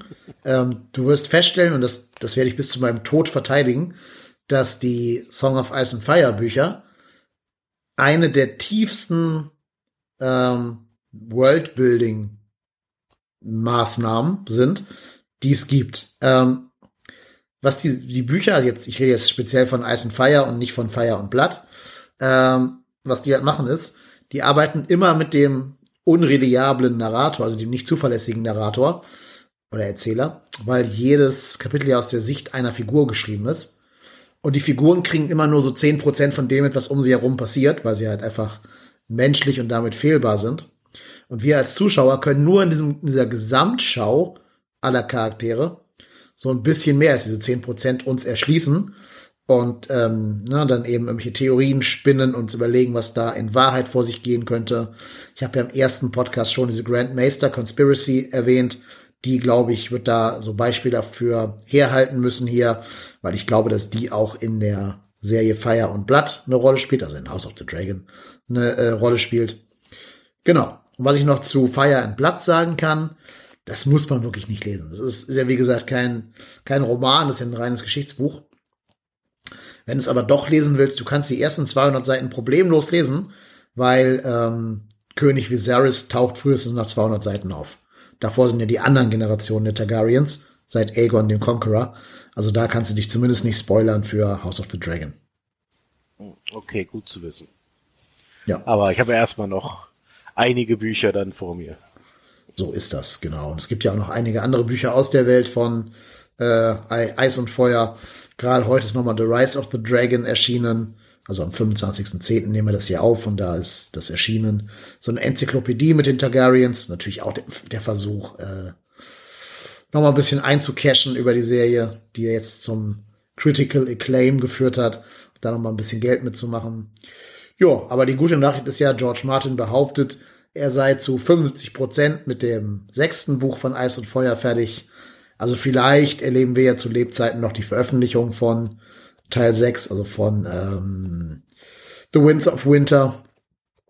Das heißt, du musst dich auch nicht allzu doll beeilen, da mit deinen fünf Büchern durchzukommen bis dahin. Ja, das ist das, was mir so am meisten Sorge bereitet, wenn ich dann so richtig drin bin und dann zehn Jahre drauf warten muss, dass Martin die Serie dann doch mal vollendet. Das, das könnte hart werden. Ja, du, der wird die Serie nicht vollenden. Also, wenn du Glück hast, kriegst du noch das sechste Buch, Winds of Winter, aber das siebte Buch oder gar das achte, was man vielleicht noch braucht, um das alles zu Ende zu bringen, das werden wir nicht mehr erleben. Der Mann ist ja schon über 70, glaube ich, und schreibt ja nur sehr, sehr langsam. Also, die Hoffnung würde ich mir leider nicht machen. Da kannst du nur hoffen, dass, dass er genug Notizen hinterlässt und dann doch irgendjemanden bittet, das zu Ende zu schreiben für ihn anhand der Notizen. Aber ich sehe nicht, wie er das selber vollenden wird. Aber wir reden mal lieber über die Serie und nicht über, ähm, über äh, ungelegte Eier oder in dem Fall ungeschriebene Bücher. Wir wollten ja mal anfangen mit Das hat uns gut gefallen. Was hat dich denn an dieser Serie jetzt in die Welt von Westeros reinziehen lassen. Mhm. Also ich fange im Endeffekt mal wieder mit den Charakteren an, weil die sind einfach hervorragend. Also kann bei jedem dieser Charaktere sehen, was für eine Motivation die haben, was deren Schwächen, was deren Stärken sind. Ich kann die ungefähr einschätzen, was eben, also es ist so ein Zusammenspiel aus guter Charakterisierung von den Schreibern und natürlich auch dem hervorragenden Schauspiel der Schauspieler. Also das ist eben wirklich einfach Meisterklasse. Kann man nicht anders sagen. Es ist äh, sowohl eben die jüngere Rhaenyra als auch die ältere spielen diese Sachen hervorragend und man kann den Leuten eben wirklich an den Gesichtern die Sachen ablesen. Gerade eben so ein Charakter wie Damon, der tatsächlich eben auch im Laufe der Serie immer mehr zu meinem Lieblingscharakter geworden ist, ist einfach unglaublich gut geschrieben. Also du weißt teilweise, glaubst du zu wissen, was er denkt, dann überrascht er dich doch wieder, aber du glaubst trotzdem, dass er sich nicht von so einem Kerncharakter ent, äh, entfernt hat, auch wenn er überraschende Sachen macht. Und das ist eben gerade das, was ich erwähnt habe, dieses dieses menschliche. Also ich habe eben nicht das Gefühl, ich habe da Pappfiguren vor mir, sondern echte Menschen mit Motivationen, mit Gefühlen, die wirklich etwas darstellen. Und das hat mich auf jeden Fall begeistert. Also, und das gilt tatsächlich da wirklich für praktisch jeden Charakter. Also, ich, äh, jetzt mal von den paar, vielleicht den Statisten und den Handmaidens, die da überall rumrennen, abgesehen, ist eigentlich jeder Charakter wirklich komplett, äh, ja, dicht, verdichtet und wirklich erlebbar als Charakter. Also das vielleicht schon mal zum ersten Punkt. Die Charaktere, also der, es, es, gibt eigentlich kaum eine Möglichkeit, diesen, diese Kluft zwischen äh, Rings of Power und House of the Dragon in diesem Punkt deutlicher zu machen. Also das ist äh, ja komplett anders. Äh, dann auf jeden Fall eben ist auch der Plot einfach hervorragend extrem spannend. Also ich wusste wirklich von, bei jeder Folge musste ich mich immer wieder fragen, was passiert in der nächsten Minute, weil ich es einfach nicht vorhersehen konnte.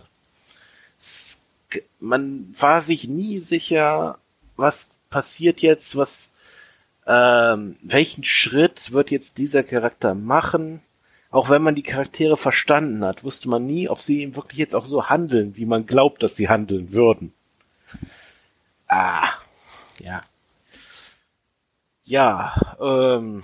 Ja, die Serie musste ja einen, einen richtigen Parforce-Ritt quasi hinlegen, weil die musste es ja schaffen, dass du in der ersten Folge ein Set von Hauptfiguren, also namentlich äh, Rhaenyra und Alicent, in der Porträtierung durch ähm, Emily Carey und Millie Alcock kennenlernst. Und dann nach der fünften Folge kommt ein Zeitsprung von zehn Jahren und du musst dieselben Charaktere nochmal neu dem Zuschauer wieder ans Herz wachsen lassen in der Darstellung von neuen Schauspielerinnen, also von Emma Darcy und äh, Olivia Cook. Und das ist ja ein Husarenstück eigentlich, ne? Also zweimal musst du den Leuten die Charaktere näher bringen, mit zehn Jahren dazwischen und auch ja durchaus einem anderen Portrayal. Also die Rhaenyra als junge Frau hat ja noch einen ganz anderen Ansatz als die Rhaenyra später, die dann Mutter ist und schon einiges erlebt hat und auch deutlich ähm, verbrämter wirkt als die junge Rhaenyra. Und das ist eine Leistung. Ich könnte jetzt spontan keine andere Serie auf der Welt nennen, die nach fünf Folgen ihre beiden Hauptfiguren durch andere Schauspieler ersetzt. Richtig, also. Also mir fällt, mir, mir fällt nur ein, so im Ansatz äh, hat das Rome gemacht, weil Rome hat ja den König Octavius nach der ersten Staffel neu gecastet, mit einem älteren Schauspieler dann. Aber der war ja auch nicht die zentrale Figur. Also, die haben ja auch nicht Titus Pullo und äh, Lucius Varinus neu gecastet, sondern halt nur den Octavius oder Octavian. Äh, ja, aber ansonsten wüsste ich jetzt keine Serie, die es geschafft hätte. Stimmt. Also das ist mir jetzt auch äh, an sich ein sehr neues Stilmittel. Habe ich, glaube ich, auch noch nie gesehen. Und sie haben es ja, ja, eben auch wirklich gut gemacht. Ne? Das ist ja das Faszinierende, dass die, äh, ja, ich sag mal jetzt mal Kinderschauspieler eben den Erwachsenen auch wirklich absolut ähnlich sehen. Also das ist wirklich. Ja, also ich finde, ich, ich finde gerade bei Olivia Cook und Emily Carey, das könnten wirklich Geschwister sein, also große Schwester, kleine Schwester mhm. irgendwie. Die sehen sich super ähnlich. Ja, bei Rhaenyra hm, muss man, glaube ich, schon so ein bisschen seine, seinen Disbelief suspenden, um zu sagen, dass Millie Alcock und äh, Emma Darcy derselbe Mensch sind. Die sehen sich jetzt für dich nicht so ähnlich, wenn sie sie, wenn man sie außerhalb dieses, dieser Maske und dieser, dieser Perücke und so sieht. Ähm, aber sie haben das ja auch mit den anderen Kindern machen müssen, ne? Also mit den, mit Amond und mit, mit äh, Luke und Jace und mit äh, Aegon, die sind ja alle nochmal neu gecastet worden. Und das ist schon echt, also auch beeindruckend, weil deswegen wollten die eigentlich den Stoff nie verfilmen, weil sie gesagt haben, wir schaffen das nicht, zweimal mit allen Schauspielern jeweils ins Schwarze zu treffen und immer genau die richtigen Leute zu casten, die dann in zwei verschiedenen Zeitzonen oder Zeitebenen quasi äh, diese Figuren transportieren können. Aber gerade Millie Alcock und Emily Carey haben das ja so gut gemacht, dass sie jetzt sogar schon gesagt haben, dass die in Staffel 2 nochmal in Form von Flashbacks oder einem Flashback oder so nochmal die jungen Schauspieler, äh, nochmal die jungen Figuren spielen werden. Hervorragend. Das freut mich. Ja. Da sieht man ja schon, dass da eine gewisse äh, ja, Verbundenheit von Zuschauer zu Charakter entstanden ist. Und ich finde zum Beispiel gerade Millie Alcock, also die junge Rhaenyra, haben sie, finde ich, sogar so ein bisschen eher gecastet, dass sie aussieht wie eine junge Daenerys, also aus Game of Thrones, Danny, und ein bisschen weniger wie eine junge Emma Darcy. Ja, ja, das stimmt. Oh. Ich meine, gut, die Targaryens sehen sich ja alle relativ ähnlich, jetzt auch von Altersunterschieden ja, mal abgesehen. Klar. Ist der Vorteil, wenn der Stammbaum im Kreis ist, ne, wenn man da keine anderen Leute reinlässt. ja, gut, zugegeben.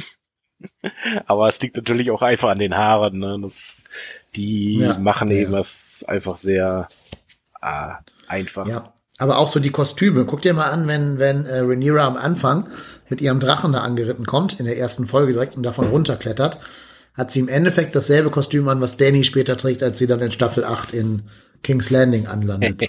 okay. War dann wahrscheinlich Absicht doch, denke ich mal. Ja, ja, klar. Überhaupt, finde ich, kann man auch mal die Kostüme positiv erwähnen in der Serie.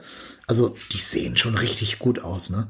Da ist nichts mit irgendwie irgendwas aufgedruckt oder so statt äh, Handarbeit. Jedes Kostüm sieht einfach unfassbar gut aus, ist total aufwendig. Und wenn man sich so ein bisschen hinter den Szenen Sachen anguckt, dann sieht man auch, dass hinter jedem Kostüm so eine Geschichte steckt. Also die machen nicht zufällig dieses oder jenes Muster oder Wappen oder sonst irgendwas, sondern es hat immer eine, eine Hintergrundgeschichte, schon bei Game of Thrones damals, zu dem Charakter.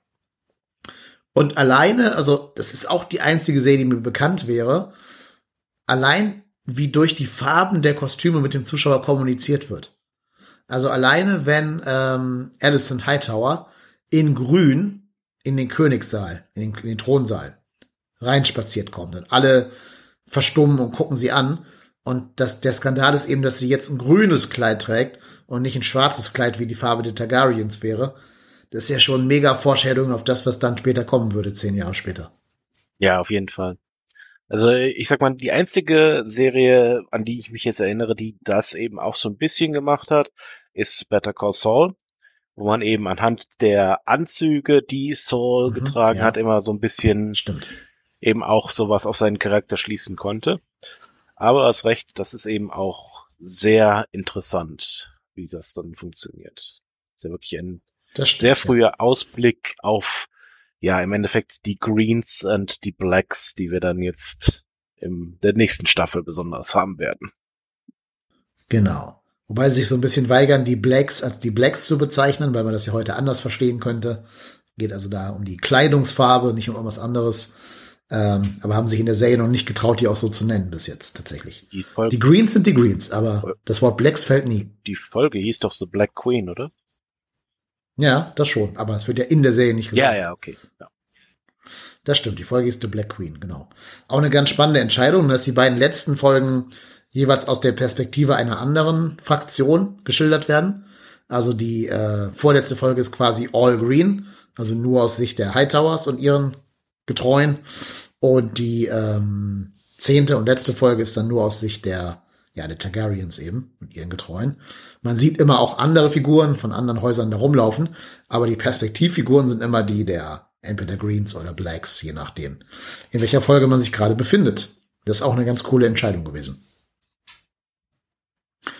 Und was ich glaube, weshalb du sagst, dass sich das so ein bisschen mehr abholt, als ähm, das bei Game of Thrones der Fall war. Weil wenn man mal ganz ehrlich ist, eigentlich delivert Game of Thrones ja seinen eigenen Titel gar nicht. Also die Serie heißt ja äh, Spiel der Throne. Ne? Wenn man aber mal ehrlich ist, so oft wechselt der eiserne Thron gar nicht den, die, sag mal, die Linie der Besitzer. Also wir, wir fangen an mit Robert Baratheon auf dem Thron ja, und dann kommen halt seine Kinder, seine beiden Söhne. Und als die tot sind, kommt seine, seine Ehefrau. Ja, das ist ja die logische Succession, also die logische Thronreihenfolge. Erst ganz am Ende erobert halt Danny das Ding. Ähm, aber da ist ja nie irgendwie, dass da jemand durch Intrigation oder durch Intrige äh, sich diesen Thron da irgendwie schnappen würde, tatsächlich, in Game of Thrones jetzt. Stimmt, habe ich so noch gar nicht betrachtet, aber hast recht, das ist auf jeden Fall ein Punkt. Aber was eben mir persönlich auch einfach an Game of Thrones nach einer Weile nicht mehr wirklich gepasst hat, war einfach, dass zu viele Charaktere da rumgelaufen sind, die man nicht mehr als graue Charaktere bezeichnen konnte. Die waren eben wirklich, äh, wirklich schwarz bis hin dunkelschwarz, sowas wie Joffrey und so weiter. Das waren ja im Endeffekt nichts weiter als äh, Psychopathen und Serienmörder, die dann eben noch eine Krone auf den Kopf gepackt bekommen haben, weil man das in Westeros eben so macht. Das hast du in dieser Serie einfach nicht. Ich würde sagen, du hast einen Charakter, der so in dieser Riege von Ramsay Bolton und mhm. Joffrey spielt, also der nicht grau ist, sondern rein schwarz. Ja. Also jetzt schwarz nicht im Sinne von Targaryen, sondern im Sinne von moralisch schwarz. Ich denke, du weißt ja, wen ich anspiele, ja. ne? Äh, Laris Strong, genau. den Clubfoot. Das ist der einzige, der ja wirklich halt in diese moralische schwarze Kategorie fällt. Finde ich aber auch einen der schwächeren Charaktere, wenn ich ehrlich bin. Ja, ich sag mal, ähm, ich weiß eben natürlich jetzt nicht, was die Zukunft für ihn bringt. Du weißt da wahrscheinlich schon ein bisschen mehr, aber ich fand ihn jetzt nicht schlecht. Ich fand jetzt seine Motivation, die jetzt gerade in der letzten Folge oder vorletzten Folge eigentlich äh, deutlicher wurde, als mir das eigentlich persönlich lieb wäre. Ähm, Füße! ja, Füße! genau. Fand ich jetzt ein bisschen flach zugegeben, aber. Ja, ich, ich finde halt auch doof, dass, dass der mit dem kaputten Fuß einen Fußfetisch hat. Also, wenn das, wenn das echt ist, also ich weiß nicht, das gibt's ja im Buch nicht, ne, diese, diese Fußfetisch-Idee. Ähm, wenn das nicht irgendwie eine Art von Schauspiel ist, damit er Addison klar machen kann, also er muss ihr ja irgendwie vermitteln, was er davon hat, wenn er ihr hilft. So, und entweder ist es wirklich sein Fußfetisch und er ist einfach nur gerne auf Frauenfüße masturbieren möchte, ähm, oder er nimmt das als Vorwand und hat in Wahrheit ganz eigene Ziele, da wird man sehen müssen, wie sehr die Serie sich da traut, sich auch ein bisschen von der Vorlage zu lösen. Das weiß ich jetzt noch nicht. Ähm, Im Moment finde ich ihn aber in der Tat zu grau. Also, nee, zu, zu wenig grau sogar. Zu schwarz eigentlich. Der bringt seinen Papa und seinen, so seinen Bruder um. Ähm, dafür hätte es, glaube ich, mehr Setup von dieser Figur geben müssen. Ja, genau. Also da stimme ich vollkommen zu. Das fand ich eben eine der großen Schwächen bei Game of Thrones weil du da eben diese Charaktere wirklich zuhauf hattest. Also, da, wenn ich eben an den Bolton Bastard dachte, oh Gott, was habe ich mich gefreut, als der endlich über die über den Jordan gegangen ist, weil das war einfach unerträglich, diesen Kerl auf der Leinwand zu sehen die ganze Zeit. Und bei Joffrey war es genauso. Und hier hast du eben wirklich echt graue Charaktere, die die handeln aus einem wirklich verständlichen Beweggrund. Die handeln nicht so, weil sie unglaublich böse sind oder weil sie verdorben sind, sondern die meisten von denen haben wirklich hehre Ziele. Sogar jemand wie Damon, dem man ja, der ja eigentlich sogar vom Namen her schon angelegt ist als ein Bösewicht, sagen wir es mal so, der ja in der ersten Folge gezeigt wird, wie er äh, ja den armen Kriminellen vom Volk die Hände abhackt. Selbst so jemand ist eigentlich in seiner Motivation hauptsächlich von bei Loyalität, weil er im Endeffekt das Reich seines Bruders verteidigen möchte, weil er seine Nichte, Schrägstrich Ehefrau verteidigen möchte. Äh, das ist einfach so anders und so viel besser. Deswegen ist die Serie eben für mich auch wesentlich besser als Game of Thrones. Ja, ich meine, jetzt muss ich natürlich da entgegenhalten, diese ganzen Psychopathen, außer vielleicht Joffrey, gab es in Staffel 1 von Game of Thrones auch noch nicht. Die kamen alle erst später, als die Macher gemerkt haben, dass äh, das gut ankommt beim Publikum, dass man diesen diesen, diesen Negan-Charakter wie bei Game, äh, bei, bei Walking Dead oder so, so, so ein Joker-Charakter mehr oder weniger, dass der gut ankommt. Also auch da kann Fire and Blood, sprich äh, House of the Dragon, noch hinkommen, dass man die auch noch bekommt. Aber du hast recht, jetzt gerade haben wir sie nicht. Was ich mich bei Laris Strong ja immer frage, ist, ob jeder, der eine Info von ihm will, dem immer seine Füße zeigen muss. Also wenn da so ein Otto Hightower hinkommt und sagt, hier, Laris, sag mal, du musst mir mal folgenden Dienst erfüllen. Dann sagt Laris, ja, mein Lord, ihr wisst, was ihr tun müsst. Füße. Muss ich wirklich? Füße. Das ist so ein bisschen mein Headcanon und ich finde das irgendwie, also mich amüsiert dieser Gedanke. Auf jeden Fall. Ich, allerdings, ich, ich verstehe jetzt noch nicht so ganz, wieso äh, Alicent es überhaupt nötig hat, ihn so zu bestechen. Ich meine, sie ist die Königin. Ähm, wenn der keine Antwort gibt, dann wird er eben gefoltert. Ich meine. Äh, ja, ich meine, gut, er ist ja der Foltermeister. Ja. Ne? Aber, ähm, aber ich glaube sogar, dass das Absicht der Serie ist, dass sie das machen muss. Man sieht ja auch im Schauspiel von Olivia Cook, dass ihr das keinen Spaß macht. Also sie befriedigt das ja nicht, wenn er sich da einen runterholt der wird jetzt auch als so ein bisschen, ich sag mal, schmieriger Typ so dargestellt, von dem man vielleicht nicht unbedingt sexuelle Akte äh, miterleben möchte. Ist jetzt ja nicht irgendwie wie, wie zum Beispiel Kristen Cole so ein attraktiver Mensch, der irgendwie als so Shining Knight dargestellt wird, wo man vielleicht sagt, ja, finde ich ganz erotisch, wenn der sich da vor mir einen runterwedelt oder so. Ähm, also ich glaube, das ist sogar ein bisschen Absicht der Serie, weil die halt schon zeigen wollen, dass sich Larry Strong in den zehn Jahren, die wir nicht gesehen haben, so eine Position am Hof äh, erarbeitet hat und so wichtig in diesem ganzen Räderwerk ist, dass er von der Königin sexuelle Dienstleistungen erfahren kann. Ja, ja, okay, macht Sinn. Also ich glaube auch ein bisschen ist das so ein Machtspiel, glaube ich, mit den, mit den Füßen. Ja, klar. Ne, also das ist ja auch so ein Motiv in Filmen und Serien, wenn man eine Figur als vulnerabel darstellen will, stellt man sie ja immer barfuß dar. Das war zum Beispiel bei äh, John McClane im ersten Die Hard, also stirb langsam. Teil, ja, der Fall. Das ist ja ein ganz großer Plotpoint, dass er da barfuß ist. Ähm, und ich glaube, dass das greifen die hier auch auf, dass damit die Königin ja verwundbar wird, weil sie hat ihre Füße entblößt vor dem Typen. Okay, ja, gut, das macht Sinn.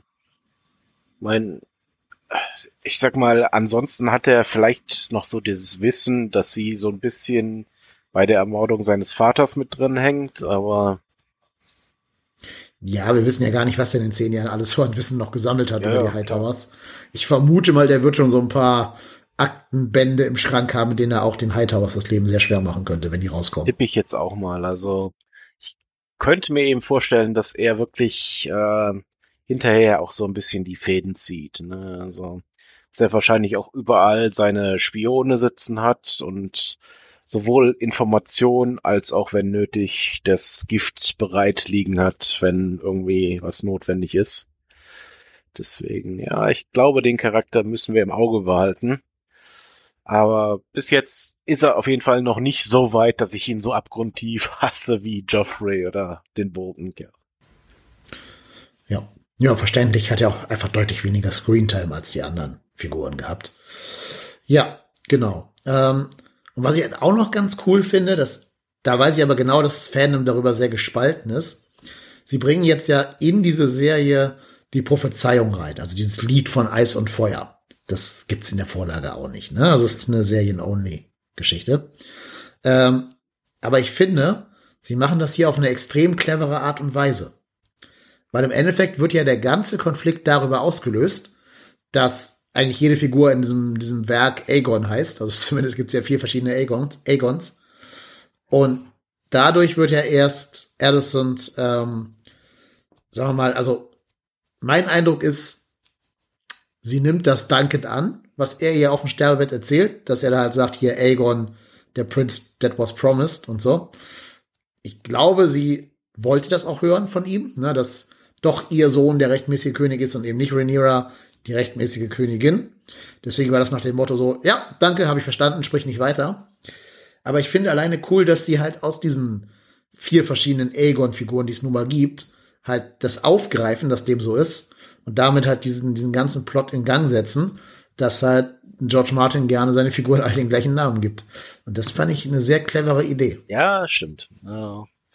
War auch wirklich äh, sehr faszinierend, wie gut das ineinander gepasst hat. Also, ja, absolut. Ich muss sagen, mhm. ich finde jetzt diese Idee der Prophezeiung nicht schlecht, weil ich glaube eben, das passt sehr zu der Familie der Targaryens. Ich glaube, die sehen sich sehr gerne als die, ja, die mythologischen Kämpfer für die Menschheit, sagen wir mal, die großen Auserwählten, die in der Endzeitschlacht auf der Seite der Menschheit kämpfen werden und sowas. Deswegen glaube ich, das passt wunderbar in diese Familie. Also. Ja, und vor allen Dingen, was ja auch total clever ist, das hat, glaube ich, gar nicht jeder Mensch, der jetzt so Game of Thrones nur casual geguckt hat, auf dem Schirm. Aber am Ende kommt ja raus, dass Jon Snow ist ja auch so ein, so ein Secret Targaryen, ne, in Game of Thrones. Also er ist ja der Sohn von Lyanna Stark und von Rhaegar Targaryen. Und hast du auf dem Schirm, was sein echter Targaryen-Name ist? Ist doch, meine ich, Aegon, ne? Ist Aegon, genau. Ja. Und er ist ja damit quasi das Lied von Eis und Feuer, also Stark und äh, Targaryen. Und er wird aber nicht derjenige sein, der die White Walker besiegt, sondern er wird derjenige sein, der den letzten Targaryen, sprich Danny, umbringt. Das ist schon clever, wenn man drüber nachdenkt. Okay, ja, jetzt, ja, wo du das sagst. Okay, das hat was. Und ich glaube, damit haben sie auch so ein bisschen, also es gab halt damals Kritik, dass die Serie rausgehauen habe, dass Jon Snow Aegon heißt. Aber ich finde jetzt durch House of the Dragon macht diese Entscheidung von damals viel mehr Sinn. Und vielleicht war es ja auch ein bisschen das, was George Martin damit beabsichtigen will, wenn er den Showrunner gesagt haben sollte, was Jon Snows äh, echter Name ist. Das werden wir nie erfahren, weil, wie gesagt, das achte Buch niemals erscheinen wird, äh, das siebte. Aber vielleicht hat er es ihnen doch geflüstert. Man weiß es nicht. Das ist eine sehr gute Frage, ja. Ich könnte es mir jetzt vorstellen, aber naja. Wer weiß. Gut, jetzt haben wir die Serie ausreichend gelobt oder hast du noch einen, einen Positivpunkt, den du gerne noch erwähnen möchtest? Ah, ich glaube, die Punkte, die wir jetzt genannt haben, waren so umfassend, dass hm, waren ja. nur so Details, die man jetzt noch nennen könnte, aber. Ach, ich will noch die Musik reinschmeißen. Ähm, Gerade diese letzten beiden Folgen beginnen ja beide mit so einer musikalischen Montage, wie wir erst sehen, wie die Hightowers um König Viserys äh, trauern und dann in der zehnten Folge sehen wir, wie Königin Rhaenyra und ihre, ihr Hofstaat quasi um König und aber auch ihre, ihre Fehlgeburt trauern. Und da wird ja sehr viel ohne, ohne Sprache erzählt, also nur mit Blicken und Stimmung. Und da finde ich die Musik in beiden Szenen einfach fantastisch. Stimmt. Ähm. Das ist zum Beispiel was, das kann ich jetzt von Herr der Ringe überhaupt nicht sagen, also von, von äh, hier, Rings of Power. Ich kann mich da an keine einzige Melodie erinnern. Während mich hier bei Game of Thrones, also bei äh, House of the Dragon, diese ganzen Tracks totale Gänsehaut gemacht haben definitiv. Ich bin ja normalerweise nicht jemand, der so sehr auf die Hintergrundmusik achtet, aber da hat man das schon gemerkt, auf jeden Fall. Ja. Und was ich halt auch sehr cool fand, so als letztes lobendes Wort noch, die aller, allerletzte Szene der ersten Staffel ist ja eigentlich nur ein Blick in die Kamera von einer Person, von Rhaenyra. Sie sagt ja nichts, ne? Also es wird kein Wort gesprochen und trotzdem weißt du genau, was jetzt los ist. Du siehst dann ihren Blick, so, ne? Shit has hit the fan, äh, es wurde Blut vergossen, ab jetzt ist Krieg. Und ich bin halt überzeugt davon, wenn es so einen Moment bei Rings of Power gäbe, würde die Figur sagen, This means war. Exakt. Das ist, Mit so einer direkten Faust nach oben. das ist ja auch so eine Sache, das haben wir ja auch damals bei Better Call Saul immer wieder gelobt. Mhm. Diese, Ja. Dieses Spiel mit Stille. Mit wirklich einfach nur mit Mimik, Gestik und dem wirklich den, dem Augenspiel eines Charakters.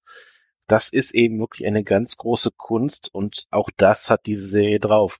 Alleine eben diese Szene, die wir ähm, in der letzten Folge jetzt hatten, wo Damon nach der Fehlgeburt an den Strand geht und du siehst eben nur, wie er so auf sein Schwert gestützt so ein bisschen in die Knie geht und du weißt genau, der Mann, der leidet gerade unheimlich, aber du siehst es ihm erst nicht an. Du siehst es ihm erst so wirklich im, in der Mimik so ein bisschen an und du weißt dann eben, okay, das kommt ganz klar durch, ohne dass der jetzt irgendwie anfangen müsste zu heulen oder sowas. Das ist, ist einfach wirklich große Kunst. Ja, oder auch als er die Krone von Viserys aufhebt im Thronsaal. Auch das ist ja wieder komplett ohne Dialog. Aber du weißt halt immer ganz genau, was gerade passiert. Das ist so ein gutes Beispiel einfach für Show, Don't Tell.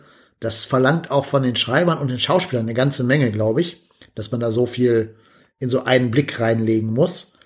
Oder, oder auch zum Beispiel Aemons Blick, nachdem er, nachdem sein Drache ja quasi den Sprössling von äh, Rhaenyra getötet hat. Dieser Oh shit Blick. Und auch da, er sagt nichts. Er sagt nicht, oh Scheiße. Er sagt, er- du siehst es halt in seinem Blick einfach nur an. Ja. Und das finde ich halt wirklich. Also das, das ist eine hohe Kunst. Das schaffen wirklich wenig, wenig Serien. Da ist man echt schon irgendwo bei Vince Gilligan und halt Breaking Bad oder Better Call Saul, wie du gerade gesagt hast. Ähm, und selten bei irgendwelchen Fantasy-Serien. Schneid dir mal eine Scheibe davon ab. Rings of Power. Wovon sich Rings of Power vielleicht keine Scheiben abschneiden sollte, können wir jetzt noch erörtern. Wir sollten noch ein paar Sachen sagen, die uns vielleicht nicht so gut gefallen haben, damit wir hier auch ausgewogen berichten und nicht wie die ganz großen Stands rüberkommen. Gab es denn noch irgendwas, was dich getriggert hat? Ähm, ja, so ein paar Sachen waren ein bisschen seltsam, sagen wir es mal so. Also, gerade jetzt so in der letzten Folge fand ich, äh, nee, oder die vorletzte Folge und dann jetzt in der letzten Folge die Begründung dafür, fand ich äh, die Princess Renice, also die ältere Targaryen, etwas seltsam in ihrer Motivation. Also da ist das eben so ein bisschen zerbrochen für mich. Wir haben ja die Szene dann mit der Krönung, die ja auch in diesem, äh, wie heißt das Ding nochmal, Dragon Horde oder sowas, Dragon, Dragon Pit. Pit. Dragon Pit. da drüber praktisch stattfindet. Und wir sehen dann eben, wie Renice sich davonschleicht und unten ihren Drachen wohl offensichtlich sattelt. Und gerade als dann das gesamte Volk sich um den König versammelt hat und die Krönung gesehen hat, bricht auf einmal mitten im Raum der Drache von Renice mit ihr drauf aus dem Boden, bringt da wahrscheinlich ein paar hundert Leute, unschuldige Beiständer äh, um guckt dann äh, eine Zeit lang böse in Richtung der Greens, also des neuen Königs, Alicent und Hightower und so weiter, tut aber nichts und fliegt dann davon. Das ist einfach ein bisschen komisch. Also, und das ist eben dann, wird eben dann in der letzten Folge begründet, Renice dann eben die Tatsache, dass sie nichts getan hat, damit, dass es nicht ihre Aufgabe war, diesen Krieg anzufangen. Ja, ist aber dann eben, also klar, man kann jetzt eben durchaus sagen, als Targaryen ist das einfache Volk für sie im Endeffekt nichts. Dementsprechend war ihr das einfach schnurzegal, ob sie da ein paar hundert äh, Bürger umgebracht hat. Und vielleicht hat sie das eben dann auch wirklich nicht als Kriegserklärung betrachtet, weil das so unbedeutende Leute sind. Offensichtlich hat sie auch so funktioniert, denn auch von den Greens hat ja dann keiner direkt den Krieg angefangen. Aber sie sagt dann später ja noch, dass sie, De äh, dass sie äh, Danny, sage ich schon, dass sie Rhaenyra deswegen unterstützt, weil sie äh, Zurückhaltung walten lässt. Im Gegensatz eben zu Damon und so weiter, die schon mitten in den Kriegsvorbereitungen sind aber selber bringt sie erstmal ein paar hundert Leute um und statt dann eben wirklich den Krieg zu beenden, bevor er anfängt, indem sie eben den neuen König und die gesamte Führungsriege mit einem Feueratem erledigt und wahrscheinlich tausende von Leben rettet, fliegt sie einfach weg. Das hat irgendwie so einen kleinen Bruch in dem Charakter für mich gegeben. Also fand ich jetzt nicht so toll. Hm. Ich weiß genau, was du meinst. Ich habe auch lange drüber nachgedacht. Aber ich habe mir dann mal die Frage gestellt, wenn man da steht mit seinem Drachen, vor diesen, wie viele Leute waren das? Zehn von den Greens auf dem Podest und darunter ja auch Kinder. Ne? Also da waren ja auch die, die jeweiligen Kinder der äh, Königin Alicent mit dabei. Hätte ich den, den äh, Abzug gedrückt, also mein Drachen hat Jokaris gesagt, und damit hat wirklich auch irgendwelche Kinder aktiv umgebracht. Ja, ja, ich weiß, die hat vorher auch die, die äh, Small Folks da, die Passanten umgebracht. Da kann man zumindest sagen, dass sie das nicht gesehen hat, weil die ja auch von unten aus dem Boden hervorgebrochen ist und nicht, also zumindest nicht aktiv jetzt den Befehl dem Drachen gegeben hat, die umzubringen. Das ist ja so ein bisschen dieses Trolley-Dilemma, ne? Also entweder tust du nichts und es stirbt, stirbt einer, oder es sterben fünf und du tust aktiv was und dafür stirbt einer, hast aber dafür aktiv in sein Ableben eingegriffen. Ja, hätte man selber es getan. Hätte man da irgendwelche Kinder und irgendwelche Septen, da steht ja auch ein Septon auf der Bühne oder ein, irgendwie ein äh, äh, High Septon oder sowas, umgebracht, wenn man selber gar nicht weiß, dass da hundertprozentig ein Krieg ausbrechen wird. Also die kennt ja das Buch nicht, die hat ja nicht Fire und Black ja, gelesen und weiß, was noch passieren wird. Hätte man es selber getan, ist halt die Frage. Ja, klar, sicherlich. Also ich finde die Wahl an sich auch jetzt nicht unbedingt schlecht. Ich finde nur die Erklärung hinterher, die macht keinen Sinn. Das ist so das Problem an der Sache. Ja, sie hätten es vor allem leichter erklären können. In Westeros gilt es als extrem große Sünde, seine eigene Familie, also sein Kin, zu slayen. Also sein, seine Familie umzubringen. Deswegen, äh, Jamie ist ja, Jamie Lannister in Game of Thrones, ist ja nicht nur der King Slayer, der einen König umgebracht hat, sondern auch ein Kin-Slayer, also jemand, der eigene Verwandtschaft umgebracht hat, weil er irgendwann Staffel 2 seinen eigenen Cousin oder so umbringt, um da dem, dem Camp von ähm, Catelyn entkommen zu können. Und das sind beides somit die größten Sünden, die man in Westeros begehen kann. King-Slaying und Kin-Slaying. Und sie hat in dem Moment halt beides getan. Sie hätte ihre Verwandtschaft umgebracht und den gerade frisch von einem Septon gekrönten König. Ähm, und wäre damit quasi der Jamie Lannister geworden. Und ja, das war ja anscheinend zu viel Bürde. Ja, ist durchaus möglich. Kann, kann ich verstehen, ja. Ja, haben sie aber nicht gut abge, äh, einge, eingeführt, diese, diese Regeln. Sehe ich genauso. Ich habe aber größere Probleme mit anderen Stellen. Also diese Rhaenyra-Szene, ja, habe ich auch, wie gesagt, dran geknabbert, aber ich hatte mit anderen Szenen größere Probleme. Ich glaube, ich kann mein, mein Hauptproblem sogar auf zwei Figuren beschränken.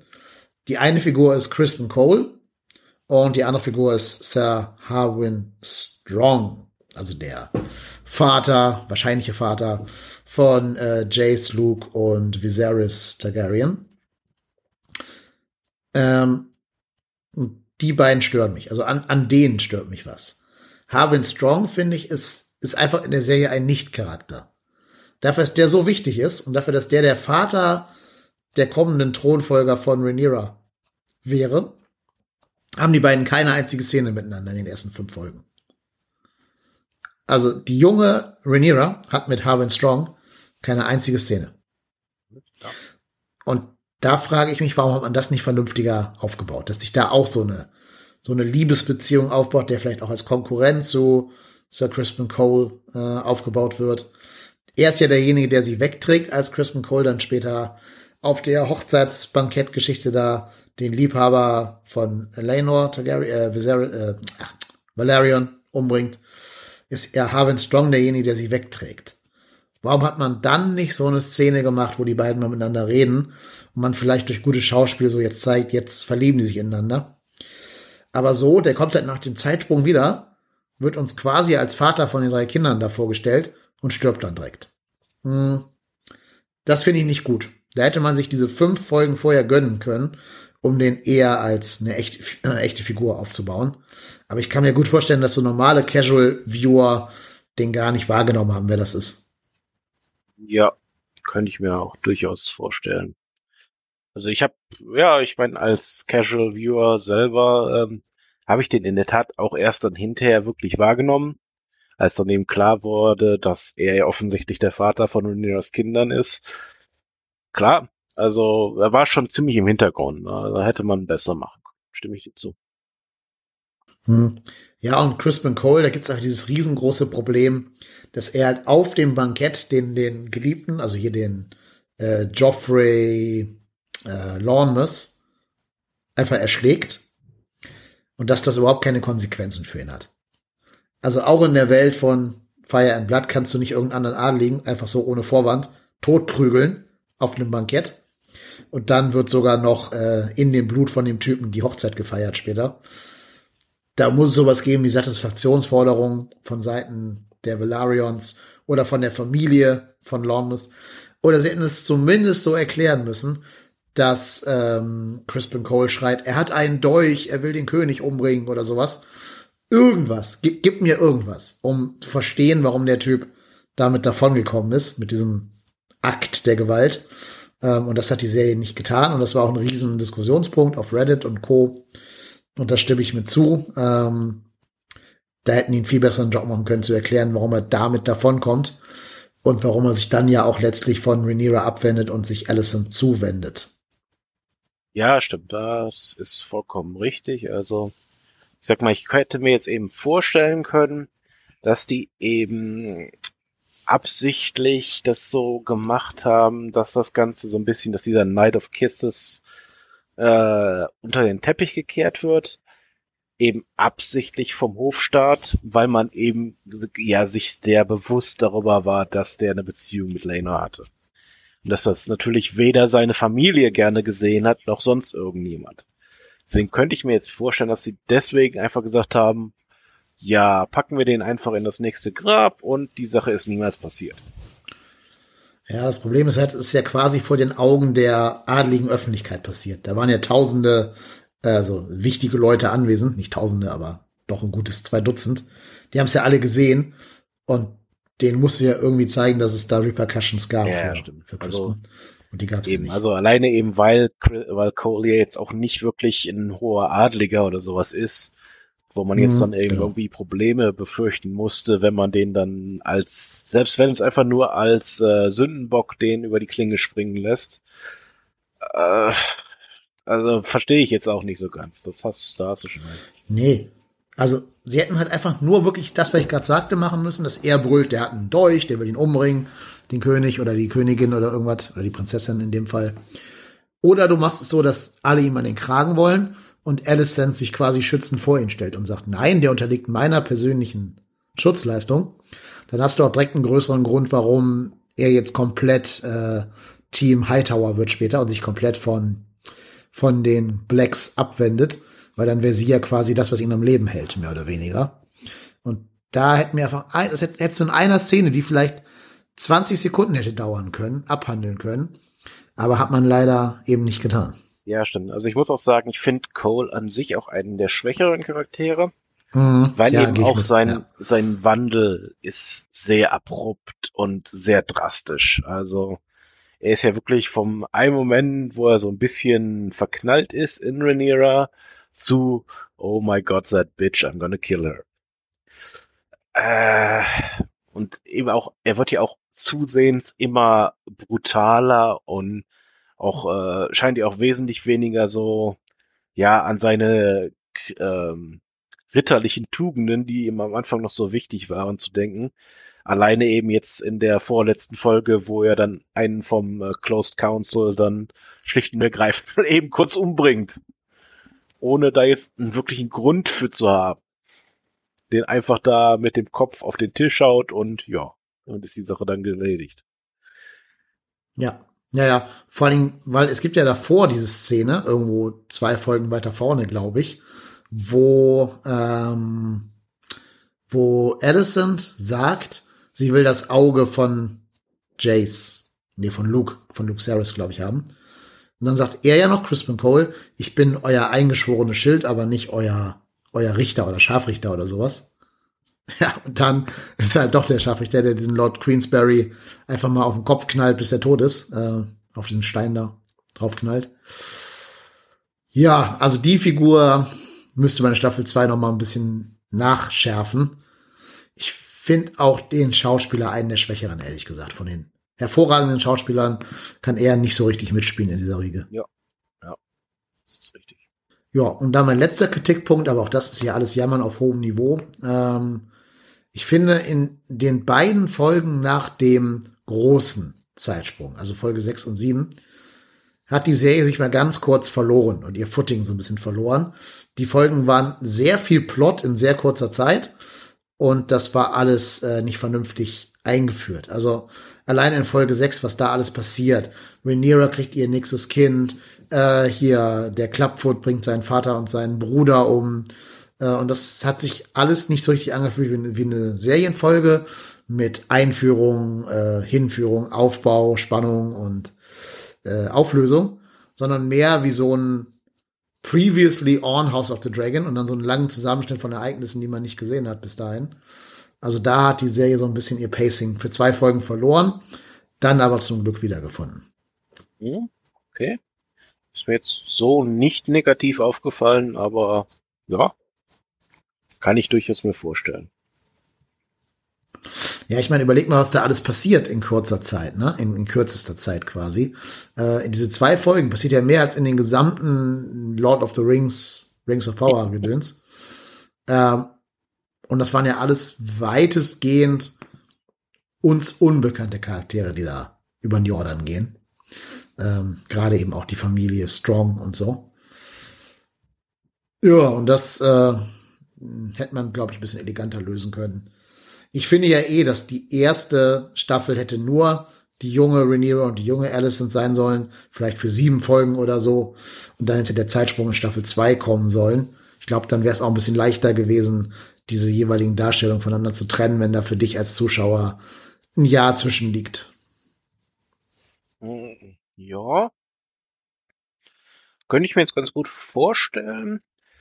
Ich meine, da wäre dann vielleicht wieder die Gefahr gewesen, dass man sich zu sehr im Filler, sorry, hatte gerade ein bisschen Husten, ähm, im Filler verliert und dann vielleicht der eigentlich eben sehr wunderbare Plot vielleicht doch ein bisschen zu verwässert wird. Ja, also sie hätten es vielleicht back-to-back -back drehen müssen, so wie ja die letzte Staffel von Better Call Saul oder von Breaking Bad. Und dann da halt wirklich äh, nicht ein Jahr lang Pause zwischendurch machen, sondern so drei Monate oder so. Und dann jeweils auch nur sechs Folgen in den beiden ähm, Zeitebenen. Das hätte ja nicht viel verwässert, weil es wäre nur eine Episode mehr gewesen, als wir jetzt bekommen haben. Und die hätte man ja nutzen können, um die Motivation von Christian Cole und äh, den Sir Harvin Strong und seine Beziehung zu Rhaenyra einfach auszubauen. Das hätte ja locker noch eine Folge gefüllt. Ja, doch, also das könnte, könnte ich mir schon ganz gut vorstellen. Ja, haben sie nicht gemacht. Sie wollten ja auf jeden Fall am Ende zu diesem Now it's War Moment kommen. Ist auch okay. Also äh, rückblickend, glaube ich, wird Staffel 1 ja sowieso als die, als die Auftaktstaffel bezeichnet werden, wo einfach nur die, die Schachfiguren in Position gebracht worden sind. Ja, und du wirst ja vermutlich denken können, jetzt knallt dann irgendwann demnächst mal. Ähm, ja, und das wird dann Staffel 2 sein. Auf die wir leider auch zwei Jahre warten müssen. Ah. Yep. Aber die gute Nachricht ist, dazwischen hast du noch jede Menge mittelmäßig gute Disney Plus Serien, um die Zeit zu überbrücken. Yay. Yep. Jo. Sollen wir zur Wertung oder hast du noch was für die, für den Negativteil? Nö. Also, ich müsste jetzt schon wirklich suchen, um was Negatives zu finden. Ja. Ja, ich finde, also manchmal finde ich auch, dass die Leute echt nitpicky geworden sind bei der Serie. Ich habe jetzt eine Review gesehen von Angry Joe.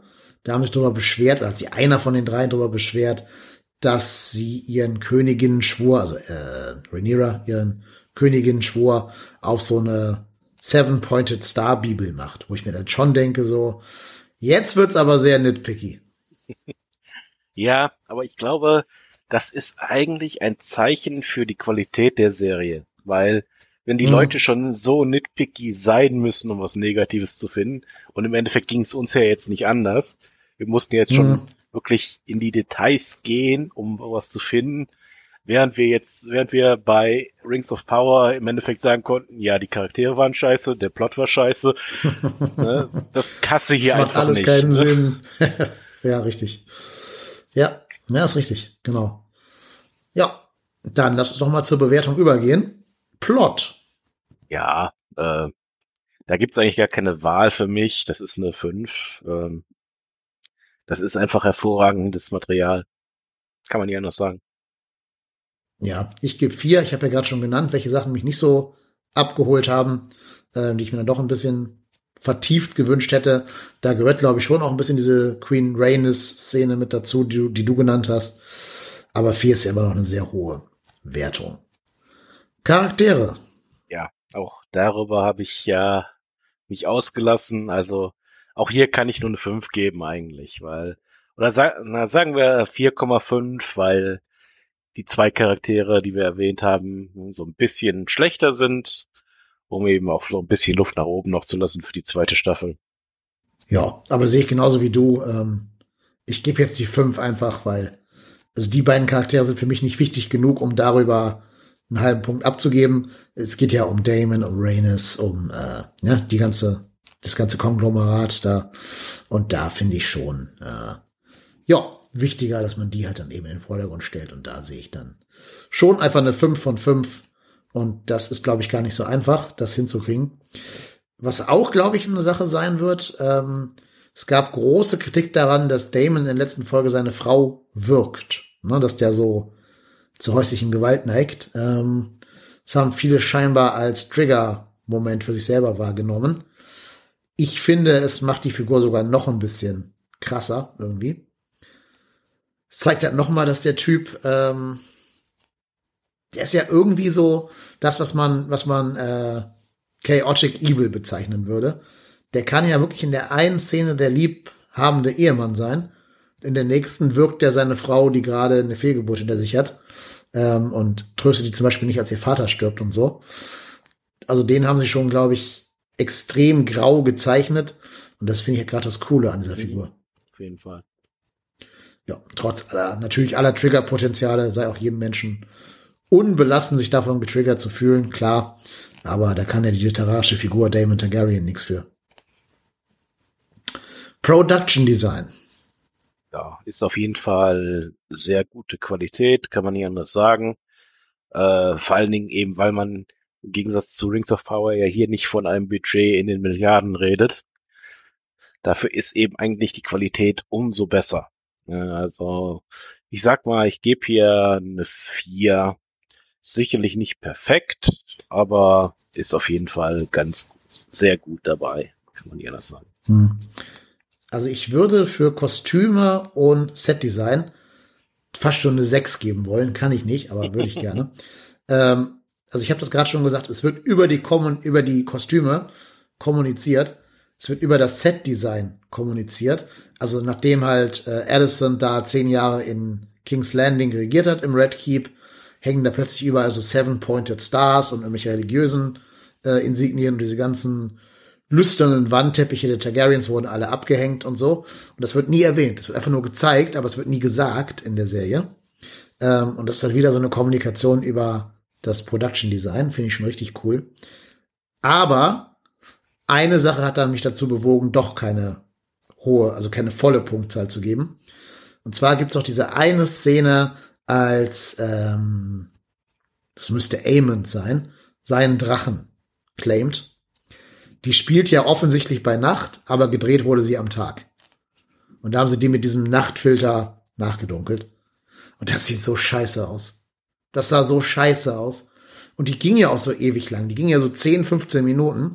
Da gab's ja das, wo sich, wo sich ähm, Damon und Rhaenyra noch am Strand treffen und miteinander dann Techtelmechtel anfangen, während parallel halt Aemon den Drachen sich holt.